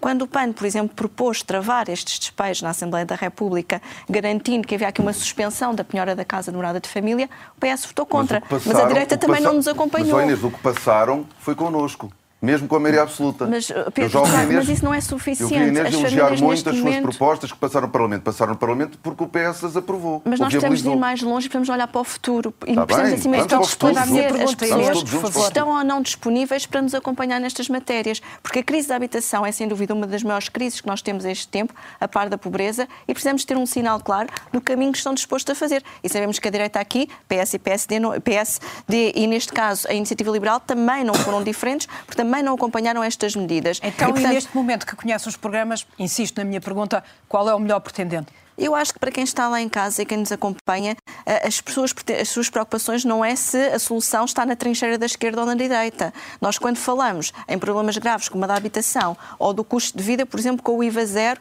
que não foi prorrogado até ao final do ano, ou até mesmo a baixa do IVA para a alimentação dos animais de companhia ou dos serviços médico-veterinários continuam a ser tratadas como bens de luxo, é fundamental as pessoas perceberem o que é que estes partidos que estarão em condições de formar a governação estão disponíveis ou não para fazer nestas matérias, porque a verdade é que até aqui não nos acompanharam. E mesmo em relação, permita-me também, em relação à questão da linha de crédito que o Bloco de Esquerda vem aqui propor, quando foi para, neste caso, para as soluções do ponto de vista do empréstimo para a aquisição de casa própria, aquilo que, através da Caixa de Depósitos, a, a, questão aqui é que quando nós pusemos, por exemplo, uma linha de crédito extraordinária, Isso o, o, Bloco não nos acompanhou. Menos dívida. O Bloco não nos acompanhou. E nós estamos aqui a dizer o quê? Aos jovens que não têm direito a ter casa própria? Não, juros mais baixos. Ou o regime bonificado como beneficiar os nossos pais e avós? Uh, quase todos nós estamos aqui. Uh, curiosamente, quem não está é o único que tem em si uma situação meio estranha em relação à casa própria. Todos nós temos casa própria. Os jovens também têm direito a ter uhum. e a terem a reposição do crédito bonificado. E, portanto, aquilo que não o PAN vem dizer... Estado a garantir os lucros da banca. E por isso é mas, mas nós acompanhamos, mas até aí nós acompanhamos claramente. Não temos é o preconceito que têm em relação àquilo que é linhas próprias para que também os jovens possam sonhar em ter casa própria, a par, como é evidente, das respostas para o arrendamento. Porque nós sabemos que este é um debate que tem que ser feito e que qualquer solução, inclusive através do património público do Estado, vai demorar tempo a ser implementada. E, portanto, não podemos ter a ilusão que até lá não tenham que existir ferramentas que digam às pessoas que a única solução é irem morar para a rua e aqui nós temos um caminho que efetivamente tem que ser feito, Vamos inclusive ao nível da não discriminação, peço só mesmo para concluir, até porque os, debates, os tempos de debate não têm sido efetivamente equilibrados e, portanto, eh, mesmo a nível da não discriminação no acesso ao arrendamento, é absolutamente fundamental nós garantirmos isso. E fica muito claro para as pessoas lá em casa que há aqui uma resposta que não pode ser uma resposta do voto útil ou do medo, menos ainda em forças populistas antidemocráticas, porque elas não são a solução para o país e menos ainda para, os, para, os, para as questões sociais tão prementes do nosso dia. Rui Tavares, se ocorrer um cenário de instabilidade com sucessivos miniciclos, Admite que o Presidente da República possa vir aqui a desempenhar um papel de uma magistratura de influência mais musculada? Sim, sim. Bem, muito obrigado pela pergunta. E eu imagino que venhamos a ter perguntas sobre habitação e, portanto, por respeito ao que é o tema desta, desta fase do debate, uh, responderei muito diretamente. Nós podemos entrar numa fase de ingovernabilidade, podemos passar, como passou Espanha, por exemplo, de mini-ciclos políticos de dois anos para microciclos políticos de um ano ou até menos, e aí, evidentemente, o papel do Sr. Presidente da República tem uma importância muito grande e começa desde já por isto que eu vejo poucas vezes ser referido. Nós temos posições públicas que são objetivas, que são conhecidas em relação à política de alianças. Praticamente, aliás, todos os partidos tiveram que responder em relação a esse tema. E, da leitura objetiva dessas posições, sabemos que há três campos políticos nestas eleições. Há um campo político da esquerda, há um campo político da direita democrática e há o Chega, que só conta para as contas do governo se tivesse, longe vá o agoiro, uma maioria absoluta, porque todos dizem que não negociarão com o Chega.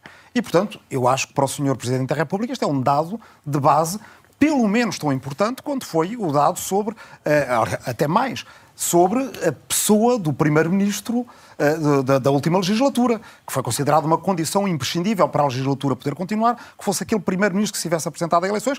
Mais grave seria a traição se, por acaso, uh, se fizesse um acordo de governação tácito ou implícito com o Chega. E desse ponto de vista, há uma pergunta que a direita não responde. E que é uma pergunta que é, aliás, das mais evidentes perante as, sondagens que temos e os cenários que temos. Imaginemos que numa sondagem recente, o campo da esquerda, aqui representado, em certas sondagens, tem 42% das intenções de voto. E a direita, a AD e a Iniciativa Liberal têm 38%. Imaginemos que a esquerda tem, por exemplo, 110 deputados, não tem uma maioria absoluta. Sabemos que o Chega apresentará uma moção de rejeição que aliás é uma farsa. O Chega diz, como de costume, que apresenta uma moção de rejeição sem conhecer programa, sem conhecer ministros, sem conhecer o elenco governativo, a composição dos ministérios, etc. Mas a verdade é que dizem que qualquer governo em que não estejam apresentam uma moção oh, de rejeição. Posso só interrompê-lo? Só, só, uh, uh, só para, para, acrescentar um elemento de reflexão. É que o Chega diz não. isso e também já disse o seu contrário. Tá bem, mas, o Chega e o Partido é Socialista é assim, andam de mãos dadas na confusão sobre cenário. Oh. Quem, confiou em André Ventura... E o Pedro, e o Pedro oh, Nuno Santos e o André Ventura também. Quem, quem confiou em André Ventura...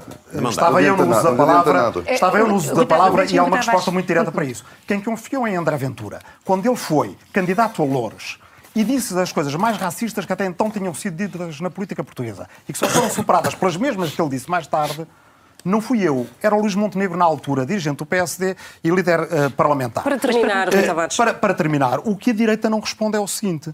Vota a favor dessa moção de rejeição do Chega. Porque eu ouvi o Rui Rocha dizer que tinha a posição mais clara de todos os partidos. O Livre já disse em coerência com o que sempre fizemos, nós não votamos a favor de moções de rejeição nem de censura do Chega. A Iniciativa Liberal vota a favor de uma moção, de, moção de rejeição do Chega a uma governação de esquerda e se a AD e a IL tiverem menos deputados do que a esquerda, juntam-se à extrema-direita para derrubar uma governação sustentada à esquerda. Rui Rocha, Porque quer responder? eu lembro que havia ali daquele lado quem ainda em 2016 dissesse que entre Trump e Clinton se abstinha. E foi Luís Montenegro. Rui Rocha, como é que se posiciona nessa altura? Eu percebo, eu percebo a necessidade da esquerda de trazer aqui quem não, está. quem não está.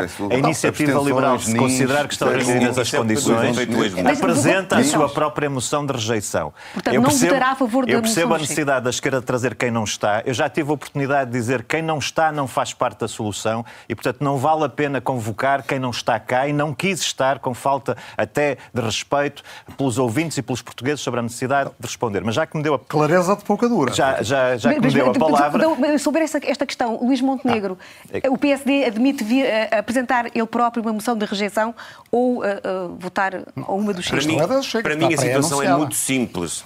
Quem vai viabilizar o governo são os portugueses no voto no dia 10 de março. E vai viabilizar um governo maioritário Continua. da AD, Portanto, eventualmente com a iniciativa liberal. Temos de avançar, temos de não tenham dúvidas sobre isso. Continua Tudo o resto assim são jogos da política. São jogos do xadrez jogos, político fica, fica que se entretêm muitos Fugir e não se concentram naquilo que é fundamental. Continua. As pessoas não querem saber disso hoje. As pessoas hoje o que querem saber é o que é que nós propomos para resolver os seus problemas. Como é que a economia é vai gerar mais valor mesma, para pagar melhores salários? É preciso baixar os impostos. A esquerda Temos, sim, discorda sim. desta estratégia. Então, mas porquê é que para a esquerda e para o Partido Socialista é impostos máximos e serviços públicos mínimos. Mas isso significaria que uma, uma, uma, proposta de programa do Partido Socialista mereceria uma moção de rejeição do, do PSD? O que merece, o que merece a é? atenção do PSD é esclarecer os portugueses para uma mudança segura de governo. Então vamos avançar. E, e são os nossa... portugueses que vão viabilizar o governo que vai entrar claro. em funções a seguir às eleições. Vamos avançar por um dos temas que tem estado ausente dos debates, é um mas que ganha uma nova relevância nesta altura em que o mundo tem duas guerras eh, em curso, duas guerras mas... com implicações eh, globais.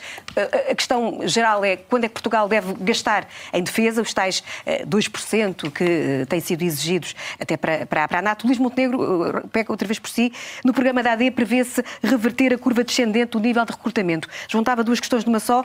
Se pretende ou se pondera o, o regresso do serviço militar obrigatório e se está disponível para explicar aos portugueses, caso seja Primeiro-Ministro, que eles vão ter de ficar sem algumas, eh, enfim, sem menos investimento noutras áreas para que se invista na defesa. Em primeiro lugar, não pomos em cima da mesa o regresso do serviço militar obrigatório, pomos em cima da mesa um sistema de incentivos para recrutar mais portugueses para o serviço militar. Em segundo lugar, é evidente que Portugal está comprometido, do ponto de vista externo, em reforçar o seu orçamento de defesa. Não é possível fazê-lo imediatamente. Tenho até muitas dúvidas que na próxima legislatura consigamos atingir esse objetivo, mas há uma coisa que é inequívoca. Nós sabemos quem são os nossos aliados. Os nossos aliados são, são os membros da NATO e, do ponto de vista social e económico, a União Europeia. É uma boa pergunta para pôr ao Pedro Nuno Santos. Já. O que é que Pedro Nuno Santos vislumbra no horizonte de apoio dos partidos de esquerda relativamente já a isto que é fundamental? Mas, Quais são, afinal, os valores e os princípios do Partido Socialista em Portugal? Já, já vou o Partido Socialista admite só, estar então demandada no governo com forças políticas que é entendem que nós não devemos estar na NATO, com forças políticas que já entendem que nós não devemos estar na União Europeia. É que esse é que é o ponto. O meu compromisso como Primeiro-Ministro é cumprir os acordos internacionais, estar na política de alianças que interessa a Portugal e, obviamente, estar numa, eh, num percurso de alinhamento com aqueles eh, que são os nossos parceiros. E, de facto, nós vamos ter que reforçar o orçamento da defesa e já percebemos que isso é importante para nós. Não é só importante do ponto de vista coletivo, é importante para nós, para a nossa Mas segurança. Mas não chegará aos 2% futura. desta legislatura? Segundo... Acho muito difícil, nós estamos ainda longe desse objetivo e, portanto, eh, temos um desafio social à nossa frente que passa por baixar os impostos, recuperar e salvar os serviços públicos que o Partido Socialista colocou então, numa então, situação caótica e para pagar melhores salários uhum. é e garantir as pensões, dar a cada pensionista um rendimento mínimo de 820 Sim, é, euros. Estamos a fugir Tudo do tema, isto são objetivos prioritários face uhum. ao investimento que temos que fazer nas Forças Armadas e na Defesa. O que não quer dizer que nós uh, vamos relegá-las para segundo plano. Pedro Nuno Santos, a questão é a mesma. Eh, como é que se fará esse reforço eh, na, na defesa? O, o, programa do Partido Socialista prevê eh, caminhar rumo a essa meta dos 2% de gastos em, em, em defesa. Será nesta legislatura?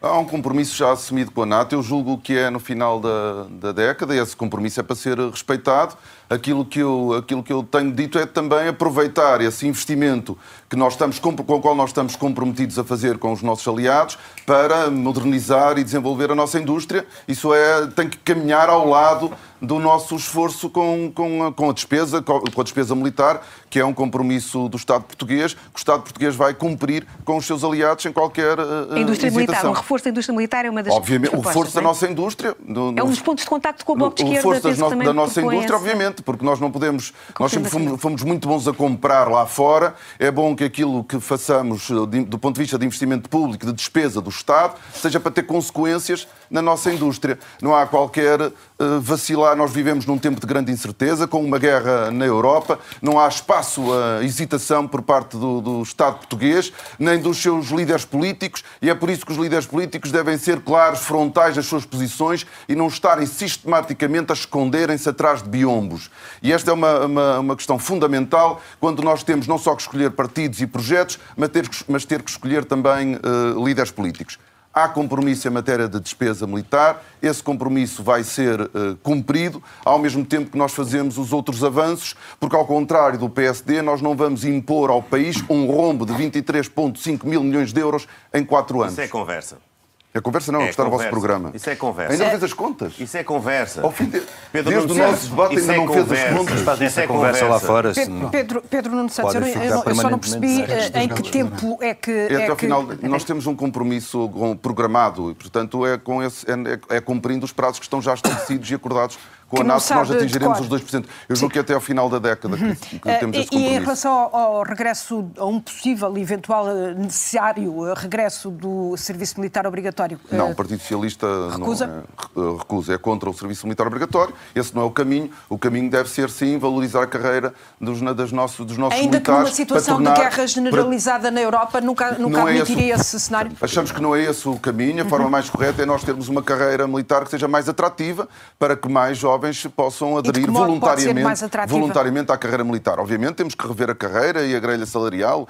Eh, dentro da capacidade financeira e orçamental do Estado, devemos procurar fazer isso para que os nossos militares, que sempre que são um reforço da nossa política externa, se sintam eh, motivados, dignificados e respeitados. Pedro Nuno Santos, só mesmo para terminar e pedir alguma rapidez na resposta, o PS está disponível para essa meta de 2%, onde é que vai cortar uh, para chegar a esse valor de 2% do PIB que a NATO exige? Não vai cortar em lado nenhum. Está previsto no quadro do cenário macroeconómico a trajetória com a qual nós estamos comprometidas já está enquadrada no nosso cenário macroeconómico. Nós não apresentamos nenhuma aventura fiscal que beneficia uma minoria eh, mais do que o resto da maioria do povo, do povo português. E, portanto, nós não temos esse problema. Esse problema que o, que o Rui me acaba de colocar deve ser colocado é ao PSD, que apresenta um projeto que é uma autêntica aventura fiscal para o nosso país, num contexto de profunda incerteza num contexto de profunda incerteza e já de abrandamento das maiores economias europeias. Mariana Mortágua, estava a vê-la estava a vê-la assinar eh, quando o Pedro Santos estava a falar sobre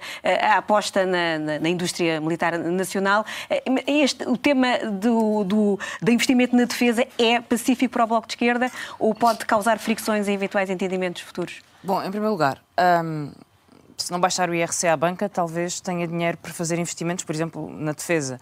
Mas uh, eu queria só retificar é uma coisa que foi dito, porque Luís Montenegro... mil declarações de IRC. Luís Montenegro voltou a dizer que quer dar a cada pensionista um rendimento mínimo de 820 euros. Não é essa a proposta do PSD. É, é. Trata-se de uma proposta sobre o complemento solidário para idosos, que chega a uma minoria uh, dos idosos e cujo valor já tem evoluído e se mantiver a sua evolução, já chega naturalmente aos 800 euros. Portanto, acho que é só um, clarificar estes equívocos. Já deu equívoco uma vez, era lamentável que voltássemos a criar um está, equívoco está confundido. neste, neste debate. Eu posso lhe explicar. São se os outros está confundido. Estão não confundidos. É, verdade, é verdade. Não está confundido. Sobre é verdade. muito bem não, as suas o, propostas. O Pedro Nuno vive essa confusão, que é um bocadinho diferente. não conseguem perceber se falarmos todo É óbvio que é um problema de insegurança e ele é decorrente da invasão da Ucrânia, é decorrente do genocídio em Gaza e da situação do mundo eh, e o princípio da autodeterminação deve ser o princípio da paz deve ser o primeiro princípio a defender. E vale para a Ucrânia como vale para a Palestina. Uh, penso que Portugal se deve colocar sempre numa posição de colaborar com iniciativas de paz e não com iniciativas de guerra. Vimos o que foi a participação portuguesa na guerra do Iraque, lamentável, uma mancha na nossa história que devíamos apagar pela mão de um governo do PSD de Durão Barroso que se juntou uh, aos piores governos para aquela invasão do Iraque. Outro espaço de cooperação que é diferente e que deve ser eh, carinhado e, e, e, protegido é o espaço de cooperação europeia, no âmbito da Organização para a Segurança e Cooperação Europeia, em que as nossas Forças Armadas devem cooperar, não se subordinando a nenhuma outra força. E é no, no, no seio da União Europeia que esta cooperação de defesa deve acontecer os gastos em defesa devem ser os necessários para defender o país e cumprir a nossa Constituição, e não para se subordinar a qualquer decisão que não interessa ao país.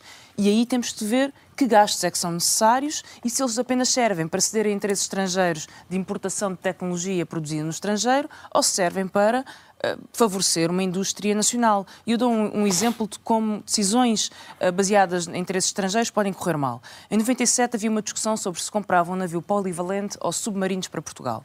Toda a gente sabe que em 2004 o governo do PSD e do CDS resolveu comprar os submarinos comprou os submarinos a uma empresa alemã que foi acusada e condenada por corrupção. Em Portugal, ninguém foi condenado por corrupção. O intermediário desta operação era, aliás, a ESCOM, do Grupo Espírito Santo.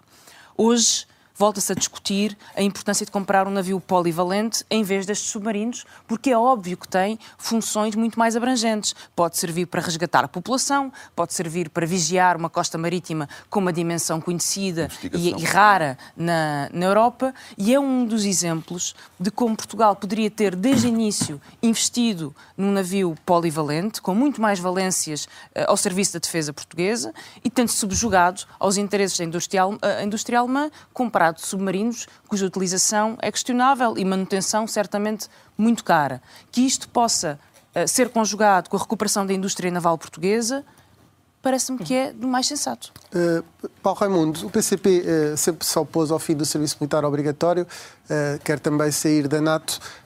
como é que depois todo esse espaço da defesa é preenchido saindo da, da Aliança Atlântica? É, é suposto reforçar as Forças Armadas, aumentar, ter uma despesa de 2% do PIB será suficiente também para, para, para que Portugal se possa defender? Olha, a primeira coisa a fazer perante a situação em que estamos é valorizar os, quem está nas Forças Armadas hoje. Responder aos problemas, às condições de trabalho, que é um trabalho. Uh, essa é a primeira questão que é preciso fazer. E acho que não devíamos desvalorizar uh, um descontentamento latente. Não é de agora. Convenhamos, não é de agora. Um descontentamento latente e crescente no seio das Forças Armadas. Pronto. Mas quem desvalorizar isso, eu acho que está a cometer um erro, uh, um erro perigoso. Mas pronto. Essa é a primeira Já agora, não, concorda, Essa que, é concorda que as Forças Armadas possam fazer greve? Olha, é claro, vamos lá ver. Acho que as Forças Armadas, aqueles homens e mulheres, juram cumprir e fazer cumprir a Constituição da República. Portanto, se há alguém que, eh, sobre o qual nós temos estado descansados sobre as suas formas de demonstrar a indignação e o protesto, é as Forças Armadas. Não, não há nenhuma dúvida sobre isso. Não sei que alguém esteja a levantar alguma dúvida sobre a forma como aqueles homens e mulheres estão no, no desempenho das suas, das suas funções. Portanto, isso está, está, está claro. Terão as formas, como tem há, há muitos anos esta parte, de encontrar as formas de demonstrar o justo descontentamento face às condições de trabalho como foram aqui colocadas, à valorização e ao respeito. Essa é a primeira, a primeira questão. A segunda questão é que nós aquilo que estamos a... E essa é que é preciso dar resposta. E é preciso criar todas as condições também financeiras e de meios para que, lá está, valorizar quem está nas Forças Armadas, por um lado, e responder aos meios e às necessidades que sejam necessárias para fazer, para cumprir aquilo que é as suas determinações constitucionais. Esta é que é a questão fundamental. Não é disso que nós estamos a falar. Nós estamos a falar é de um aumento, um aumento não, chegar a 2% do PIB transferência para a NATO. Ora, esta é que é a questão. E a, a, e a Mariana falou aqui numa questão que, foi, que de facto é uma opção, foi uma opção que se fez entre o submarino e um, e um navio polivalente. Ora, não esperemos que da NATO venha alguma indicação para que a opção entre um, entre um, um submarino e um, e um navio polivalente que avance. Não. O que vai vir é mais um submarino, independentemente da, da, questão concreta. É um exemplo concreto. Aumentando os salários das Forças Armadas, fica tudo resolvido e podemos não, não, não, NATO, não, não, não, não menosprezemos a questão. Rui, eu peço desculpa, mas não, não, o problema não é só um problema de salários. Também aqui é um problema de salários, mas não é só esse. É um problema de condições de valorização e respeito. Porque é, é mais fundo que os salários. É mais fundo que os salários. Eu acho que nós não devíamos menosprezar esse ambiente latente, aliás, que é transversal. Mas agora, se me permite, só para não fugir aos 2%, é que nós Rapidamente, qual é, Paulo, qual é o problema que nós nos estamos confrontados? Há uma, uma grande, um grande consenso em transferir 2% eh, do PIB para a NATO, eh, gastar 2% do PIB é com a NATO, com a NATO, é verdade, é com a NATO, gastar com a NATO 2% do PIB, e depois há uma dificuldade brutal em responder aos problemas concretos dos, dos profissionais das Forças Armadas e há, expande-se, uma crítica feroz. No debate que tive com o Pedro Nuno Santos, por exemplo, onde se questionava como é que nós podemos gastar 1% do PIB com a habitação. Ora, há aqui qualquer coisa que não bate certo. Eu vou apelar ao vosso, à vossa capacidade de síntese. Vamos entrar na última meia hora deste debate, por isso peço respostas mais rápidas, por favor. Eh, Rui Rocha, eh, países como os Estados Unidos têm, têm parte da sua estratégia de defesa assegurada por grupos uh, militares privados. Esta seria uma opção para a iniciativa liberal? Não a resposta telegráfica Ainda. e clara. Antes disso, eu queria só fazer com a mesma exigência de ser rapidamente. Exato. Queria dizer que neste debate, mais uma vez, foi trazido o papão da Troika. E eu queria lembrar os ouvintes que quem trouxe a Troika para Portugal foi o Partido Socialista. E há uma outra coisa também é muito importante sublinhar, é que nós olhamos para, para a esquerda, para o tal bloco da esquerda, e aquilo que vemos é uma fragilidade que tem sido escondida. Quem foi que deitou abaixo um governo de António Costa? A esquerda. Quem tinha maioria absoluta de um governo e caiu.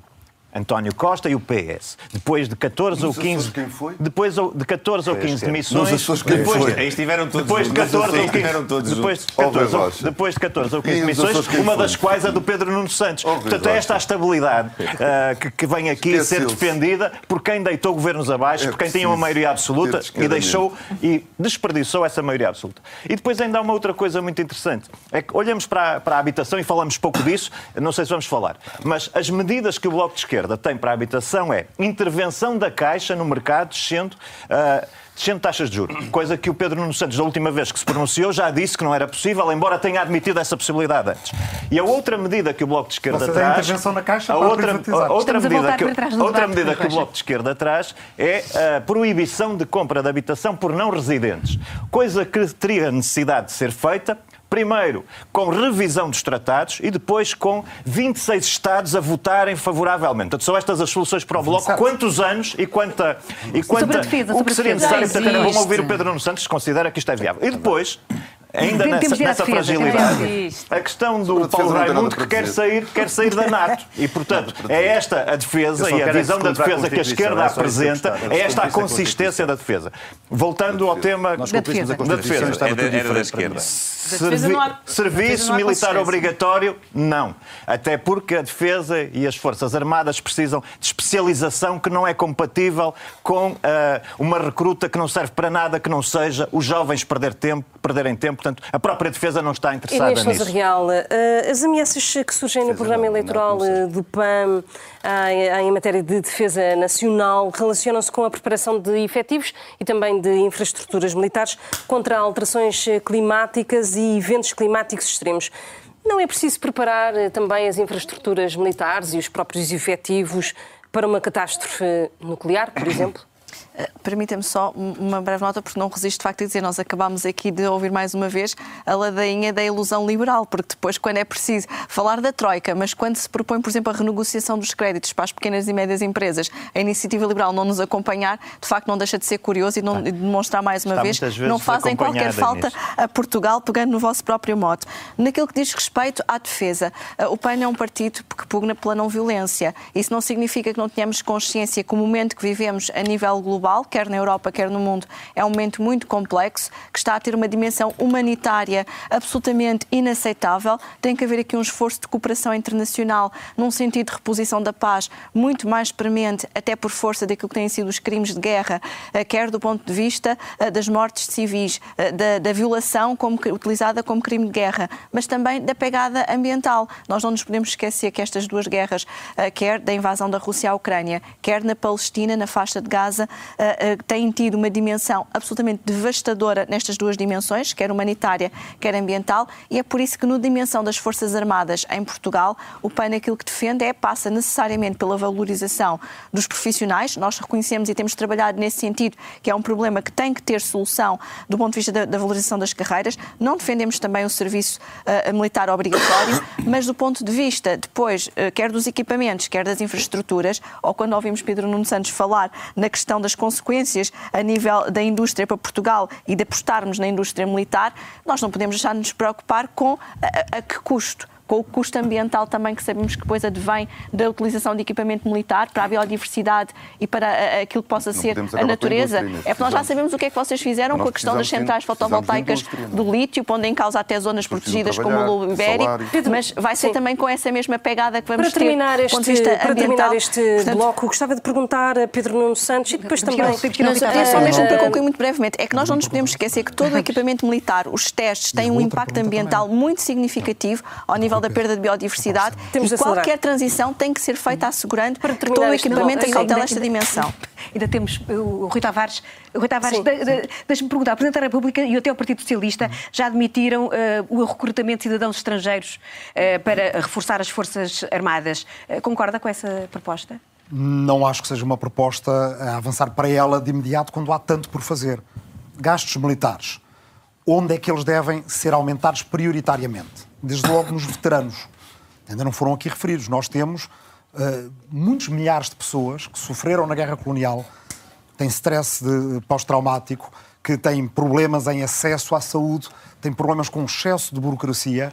E uma das maneiras que nós temos de mostrar às novas gerações que possam estar interessadas em servir o país nas Forças Armadas que as respeitaremos sempre é tratar bem os veteranos. E, portanto, nós uh, temos em cima da mesa a proposta de a criação de um Instituto do Veterano para poder centralizar e reforçar os apoios aos veteranos. Em segundo lugar, Lei das infraestruturas militares. Há muita infraestrutura militar que está obsoleta, que está esvaziada no centro das nossas cidades, que pode ter valências muito importantes, que não estão repito, porque às vezes dizem, porque aconteceu num quartel haver uma refuncionalização do seu uso, parece que está a ser feito no país todo. No país todo o que há é quartéis esvaziados que podem ser residências universitárias e com isso as Forças Armadas podem ir para acortelamentos melhores.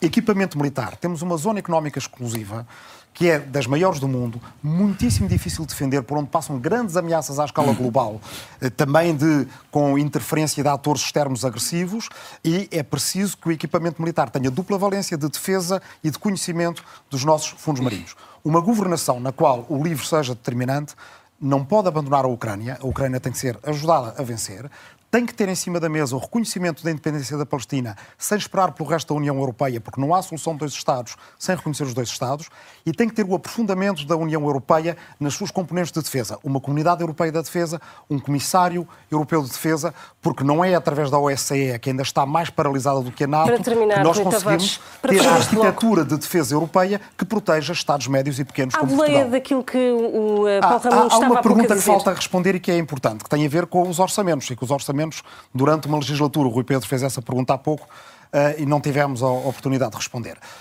Mudando a forma de trabalho uh, orçamento a orçamento e, em particular, criando um compromisso de equidade e investimento para que se saiba todos os anos por onde vai o excedente, que é fruto do nosso sacrifício, uma parte para pagar dívida pública, uma parte para a emergência social, uma parte para uma reforma fiscal progressiva e uma parte para investimento público, que é o que tem faltado, pode haver caminho para assegurarmos quatro anos de orçamentos no qual o livro esteja envolvido para de forma determinante mesmo. e que dê a estabilidade que a direita de facto não pode dar ao país. Pedro Nuno Santos, há pouco uh, o Paulo Raimundo falava da necessidade de aumentar salários uh, nos efetivos das Forças Armadas. O Partido Socialista está disponível para fazer esse esforço adicional de aumento de suplementos e de salários?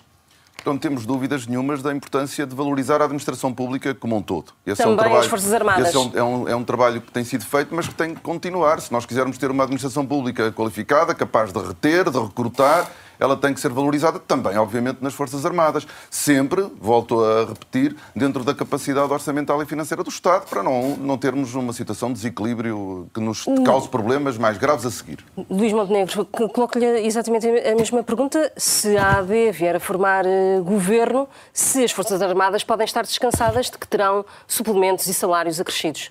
Nós apresentámos um cenário macroeconómico que contempla valorizações salariais de 4% ao ano na legislatura. Essas valorizações de 4% integram uma componente para a atualização salarial anual, normalmente de acordo com a taxa de inflação, mas naturalmente também eh, com as negociações feitas com eh, os sindicatos, uma segunda componente de valorização eh, do mérito, do esforço e da produtividade, e uma terceira componente da valorização das carreiras que são mais prementes do ponto de vista do recrutamento e da retenção de capital humano. A administração pública está hoje de facto, muito carenciada em todos os seus uh, sistemas principais. Na saúde, faltam profissionais de saúde. Na educação, faltam professores. Nas forças de segurança, falta capacidade de recrutamento e retenção. E nas Forças Armadas também. O Estado vai ter que fazer um esforço, evidentemente que muito limitado às condições financeiras e projetando crescimento económico, porque uma das grandes diferenças entre a nossa proposta da AD e do Partido Socialista é que o Partido Socialista está conformado com um crescimento económico que não vai além de 2% nos não, próximos quatro anos. Nós estamos otimistas, com responsabilidade, com segurança, em criar transformações estruturais no país, em poder alavancar a economia também com a descida dos impostos, para podermos ter uma taxa de crescimento da economia em 2028 próxima de 3,5%, o que permite também depois uma maior capacidade de valorização das carreiras da administração já, já pública. Já fechámos uh, o bloco da defesa. Há só uma coisa sobre estes 5% que é muito interessante. Temos e, avançar, e, e, e que demonstra como o debate macroeconómico em Portugal está mal feito. Quer dizer, prometermos coisas, se crescermos 5% ao ano, se crescer 5% ao ano na próxima legislatura, sai da próxima é mandato a jogar basquete. Quer dizer, é por isso que defendemos que haja. Este compromisso. Quem é que prometeu isso? Não, então porquê é que não aceita fazer a discussão do compromisso de equidade e investimento, que é a versão nacional do Pacto de Estabilidade e Crescimento que entregamos a Bruxelas, de forma a, ter todos os anos, no primeiro semestre, o quadro macroeconómico igual para todos, que é para não estarmos a discutir Tavares, com base em que, que avançar. Depois Temos... discutimos do, o cenário macroeconómico noutra altura, ou daqui a um ano fazemos um debate mesmo sem eleições, se não existirem, só para ver quem é que teve razão é ou quem é que vai ter razão. No Parlamento. Muito, muito, rapidamente, eh, só porque fez agora dois anos eh, que se iniciou a guerra da Ucrânia, pedi uma resposta de sim ou não, vou todos muito rapidamente. Eh, se o apoio financeiro e militar à Ucrânia deve continuar. Pedro Nuno Santos, de sim ou não? No quadro dos nossos parceiros, dos nossos parceiros da União Europeia, sim, nós devemos participar nesse esforço. Luís Montenegro. É rápido. Uh, Rui Rocha. Sim. Uh, Mariana Mortágua. Sim. Paulo Raimundo? Sim, devemos empenhar todos os nossos esforços na procura da paz, que é isso que é fundamental para o povo ucraniano e para o povo russo. Mas e para o financiamento? O financi... o, o, todo, o fina... todo o financiamento à reconstrução, à recuperação, à, à... todo o financiamento às instalações que foram destruídas. Apoio militar, nós já damos há dois anos nisso. As consequências estão à vista dessa opção. E, e, e, não vai melhorar se continuarmos nessa opção. Portanto, é contra o apoio militar, a favor do apoio Todo o apoio a toda a gente, eh, quer aos, aos que lá estão, quer àqueles que estão cá no nosso país, naturalmente. E Inês Sousa Real? A crise humanitária e também democrática que, que, se vive na Ucrânia acaba por ser uh, exigir que sim, que, que haja um apoio, quer financeiro para a reposição da paz, quer de, de soluções de acolhimento também, por exemplo, não só de estudantes, professores uh, e de todas as pessoas que possam precisar também no nosso país de retomar as suas vidas, uh, ajudando e cooperando nessa matéria do ponto de vista internacional e europeu, mas também... Bom, é sim ou não para alguns de nós e para outros não foi sim ou não. Portanto, também, sim, se puder justificar a minha resposta, tinha certo, interesse em fazê-lo. Certo e deixas a real. Por isso mesmo, Rui Tavares. Uh...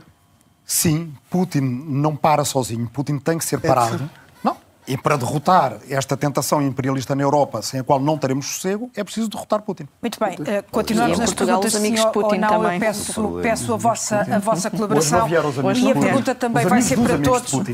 A pergunta também vai ser para todos. Estamos a celebrar os 50 anos do 25 de Abril. Há avanço ou não a fazer na democracia? É o caso do sistema eleitoral. Uh, vou fazer a ronda por aqui. Mariana Mortágua, concorda com a introdução de um círculo nacional de compensação? Penso que é um caminho que devemos estudar sem distorcer a representatividade que neste momento existe e nunca abrindo a porta a círculos uninominais, que me parece que são uma destrução. Ainda para estudar. Paulo Raimundo? Acompanho esta opinião que foi dada. Acho que nós temos todas as condições para caminhar nesse sentido de reflexão.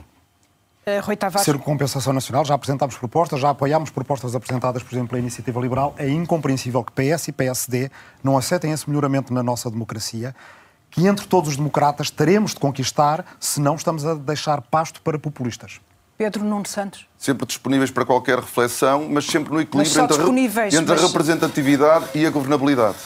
Mas implica criar ou não um ciclo de compensação, Pedro Nuno Santos? Podemos fazer essa reflexão. O problema do, do, sistema democrático em Portugal não é o sistema eleitoral como alguns querem fazer crer. Estamos disponíveis para o, para o debate, é. mas há uma mas preocupação, há uma preocupação, há uma preocupação, há uma preocupação importante também com as condições de governabilidade, como aliás vamos uh, assistir. Mas concordas com o que existe nos Açores?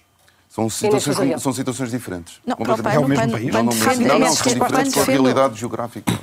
O PAN defende a existência de um círculo de compensação, porque nós não podemos continuar a ter mais de 500 mil votos a serem desperdiçados eh, e não terem qualquer representação. A democracia beneficia disso, mas compreendemos que o PS e o PSD não queiram eh, perder aquilo que é a sua representatividade. A nossa prioridade é acrescentar ao sistema proporcional maior representatividade. O que é que isto quer dizer? Que os círculos eleitorais com menos densidade populacional devem ter uma majoração de representatividade porque senão qualquer dia temos Os ainda mais... Os partidos grandes já percebi nunca aceitam um círculo de compensação. Rui Rocha. Mas depois na a prática não, liberal não, não tem... Mas eu queria só, eu queria só terminar. É, é, só para não estar a concentrar em três ou quatro círculos todo, todos os deputados eleitos para a Assembleia da República. É preciso representar também o território e não só as pessoas. Não, mas e, o, e, o círculo de compensação permite Um homem um voto na Constituição. Como é que é? Muda a Constituição? Não, não muda.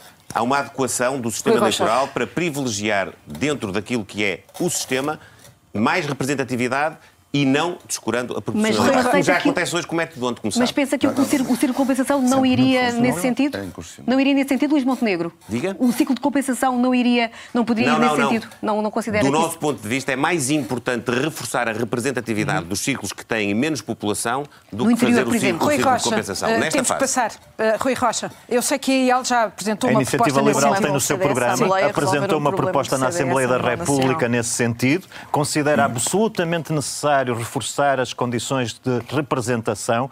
A Inês falou de 500 mil votos. Não foram 500 mil votos, foram 700 mil votos que não contaram para a eleição de um deputado votos. na última mas eleição. Não, e nós, nos 10 pontos que apresentamos ao PSD, consideramos que esse era um dos pontos que devia lá estar saliente e, portanto, é um mas sim... Mas não tem o apoio do, do, do seu parceiro É um sim, claro, à introdução do círculo de compensação como forma de assegurar a representação. É um problema da democracia e não podemos continuar a dizer que temos abstenção indesejável sem tratar desse problema que o, Bloco, é um que o Bloco Central, sistematicamente é reconhecendo a existência do, do problema, é há 30 anos está a discutir e a ponderar. Estamos a entrar no último quarto de hora deste debate. Uh, a próxima questão que coloco também a todos é se concordam com o dia de reflexão. Mariana Mortágua, ainda faz sentido estarmos ao sábado calados sobre, este, sobre uma, uh, um período eleitoral? Bom, é óbvio que o dia de reflexão teve aqui algumas alterações a partir do momento em que há regiões onde está a haver eleições e há voto antecipado, e isso deve-nos levar a refletir sobre se o dia de reflexão faz ou não faz sentido. Confesso que não tenho uma resposta de sim ou não neste momento. Uh, sei que ele tem sido distorcido pelas hipóteses de voto antecipado que são importantes que existam. Deixo para, para debate e para formar a minha opinião também depois deste debate. Paulo Raimundo. Olha, eu acho que há uma coisa que é clara para todos nós. Penso eu que depois de 15 dias de campanha, o dia de reflexão sabe bem, sabe bem para refletirmos de preferência na horizontal, uh, fora de brincadeiras. Eu acho que é, é, uma questão, é uma questão a refletir, não me parece que seja uma questão central uh, nem da democracia, nem dos problemas que enfrentamos. Não ponho de parte, refletimos sobre isso, mas não vejo que, seja, que esteja aí algum problema uh, a ver ou deixar de haver. Não, não me parece que seja por aí. Rui Tavares. A democracia precisa de dias especiais. A eleição é o mais sagrado deles todos, mas um dia sem campanha antes da eleição, devo dizer uma coisa. Não conheço ninguém que fosse a favor de abolir o dia de reflexão, que depois de ter feito uma campanha não queira manter o dia de reflexão, que é um dia de descanso também para muita gente que a seguir vai estar nas mesas de votos e a trabalhar. Pedro Nuno Santos. Não é uma questão central. Obviamente, coisas. Hoje vivemos uma realidade diferente. As redes sociais vão estar sempre ativas durante o dia da reflexão. Isso também é verdade, mas também não prejudica o esclarecimento nós termos um dia diferente antes, de, antes do ato eleitoral. Mas quer dizer, mais uma vez, abertos também à reflexão, mas não é uma questão de facto central, não é um problema. As redes sociais não criam aqui um problema de legalidade, Inês Sousa Real, neste dia de reflexão?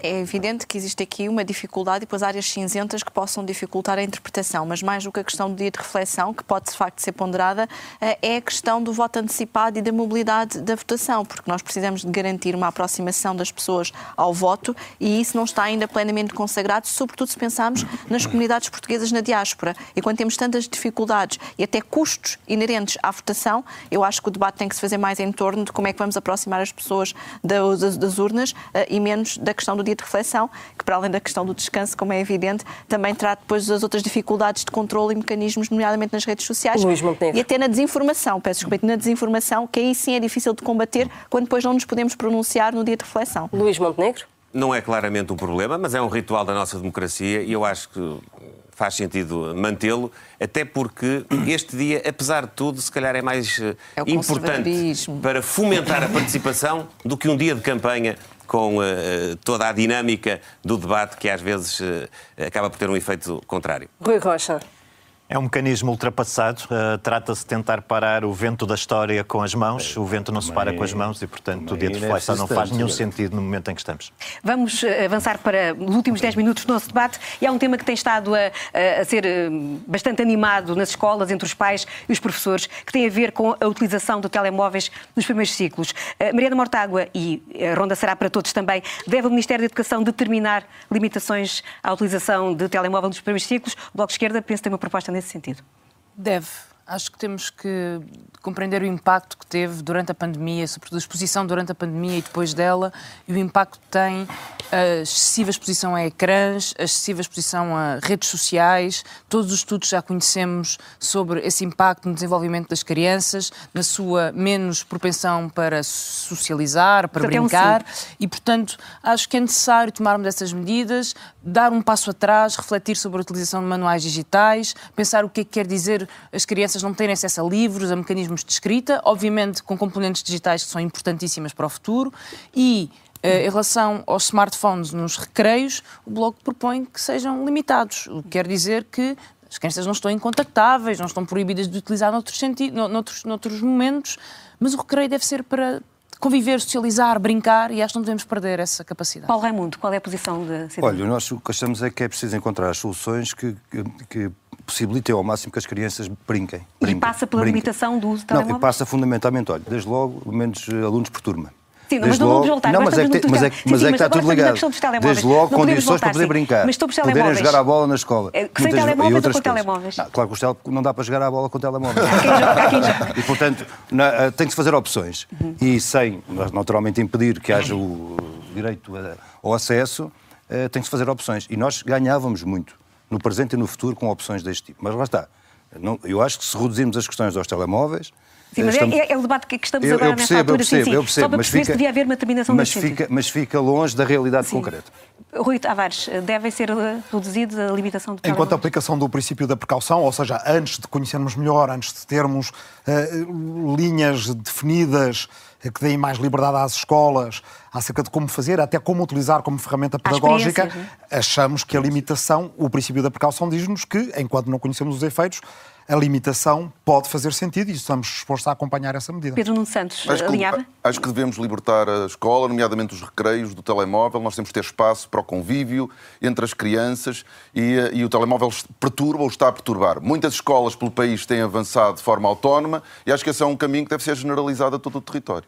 Inês Sousa Real, o PAN também defende a limitação de telemóveis? Aquilo que o PAN defende é a existência de espaços livres de telemóvel na escola e uma maior proximidade com o ar livre. Nós, inclusivamente, defendemos e acompanhamos aquela que foi uma das propostas do Parlamento dos Jovens para a criação de espaços onde possa haver mais mindfulness e aulas ao ar livre, e isso também muda o paradigma da escola. Eh, e tem que se fazer aliando, por um lado, a tecnologia, mas sem que a tecnologia ponha em causa a criatividade e o desenvolvimento pessoal dos alunos. Luís Montenegro. Eu acho que vou surpreender o país dizendo que estou 90% de acordo com aquilo que disse a Mariana Mortágua. De facto, também concordo que o caminho para esta limitação deve ser percorrido, evidentemente que respeitando alguma especificidade que algum estabelecimento de ensino possa ter e, portanto, tendo alguma autonomia na decisão naquilo que é depois a concretização de um princípio base.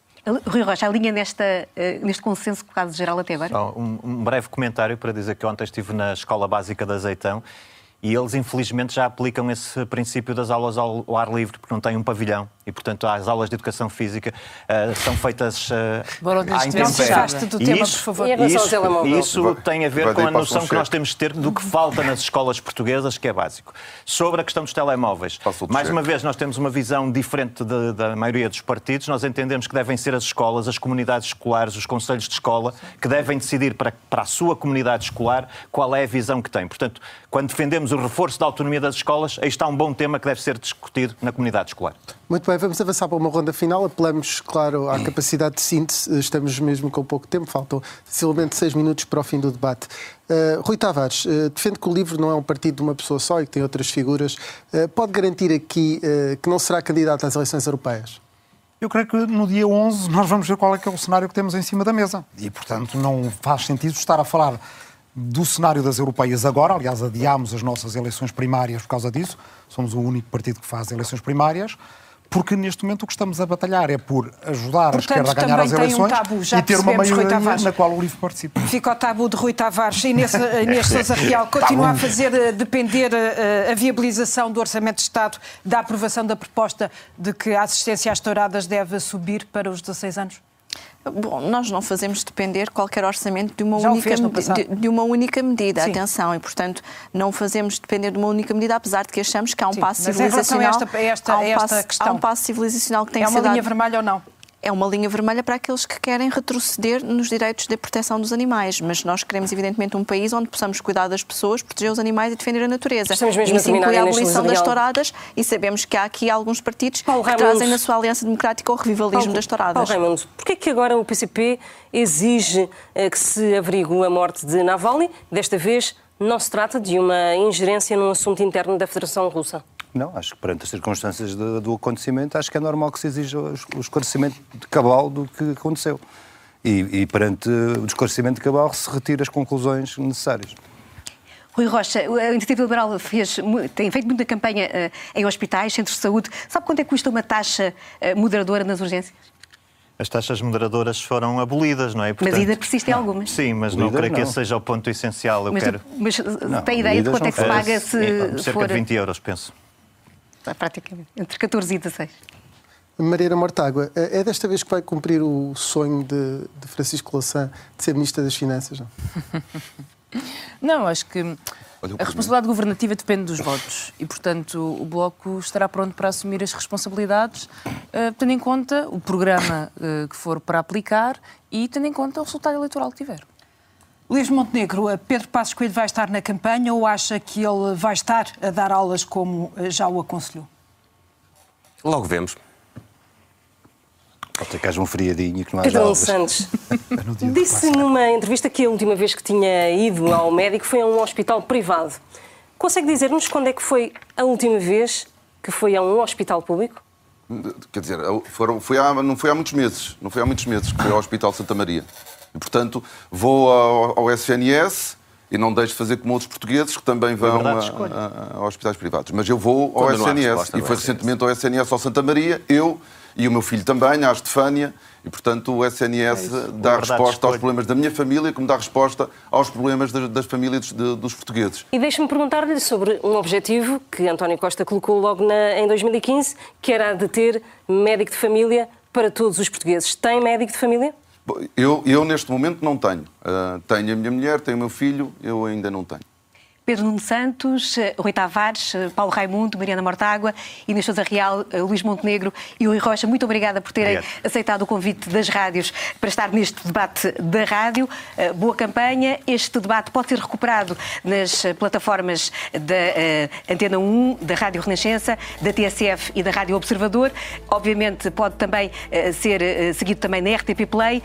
Este, este debate reuniu as quatro rádios. Votos de boa campanha e viva a democracia. Obrigado. Obrigado. Obrigado. Viva a rádio.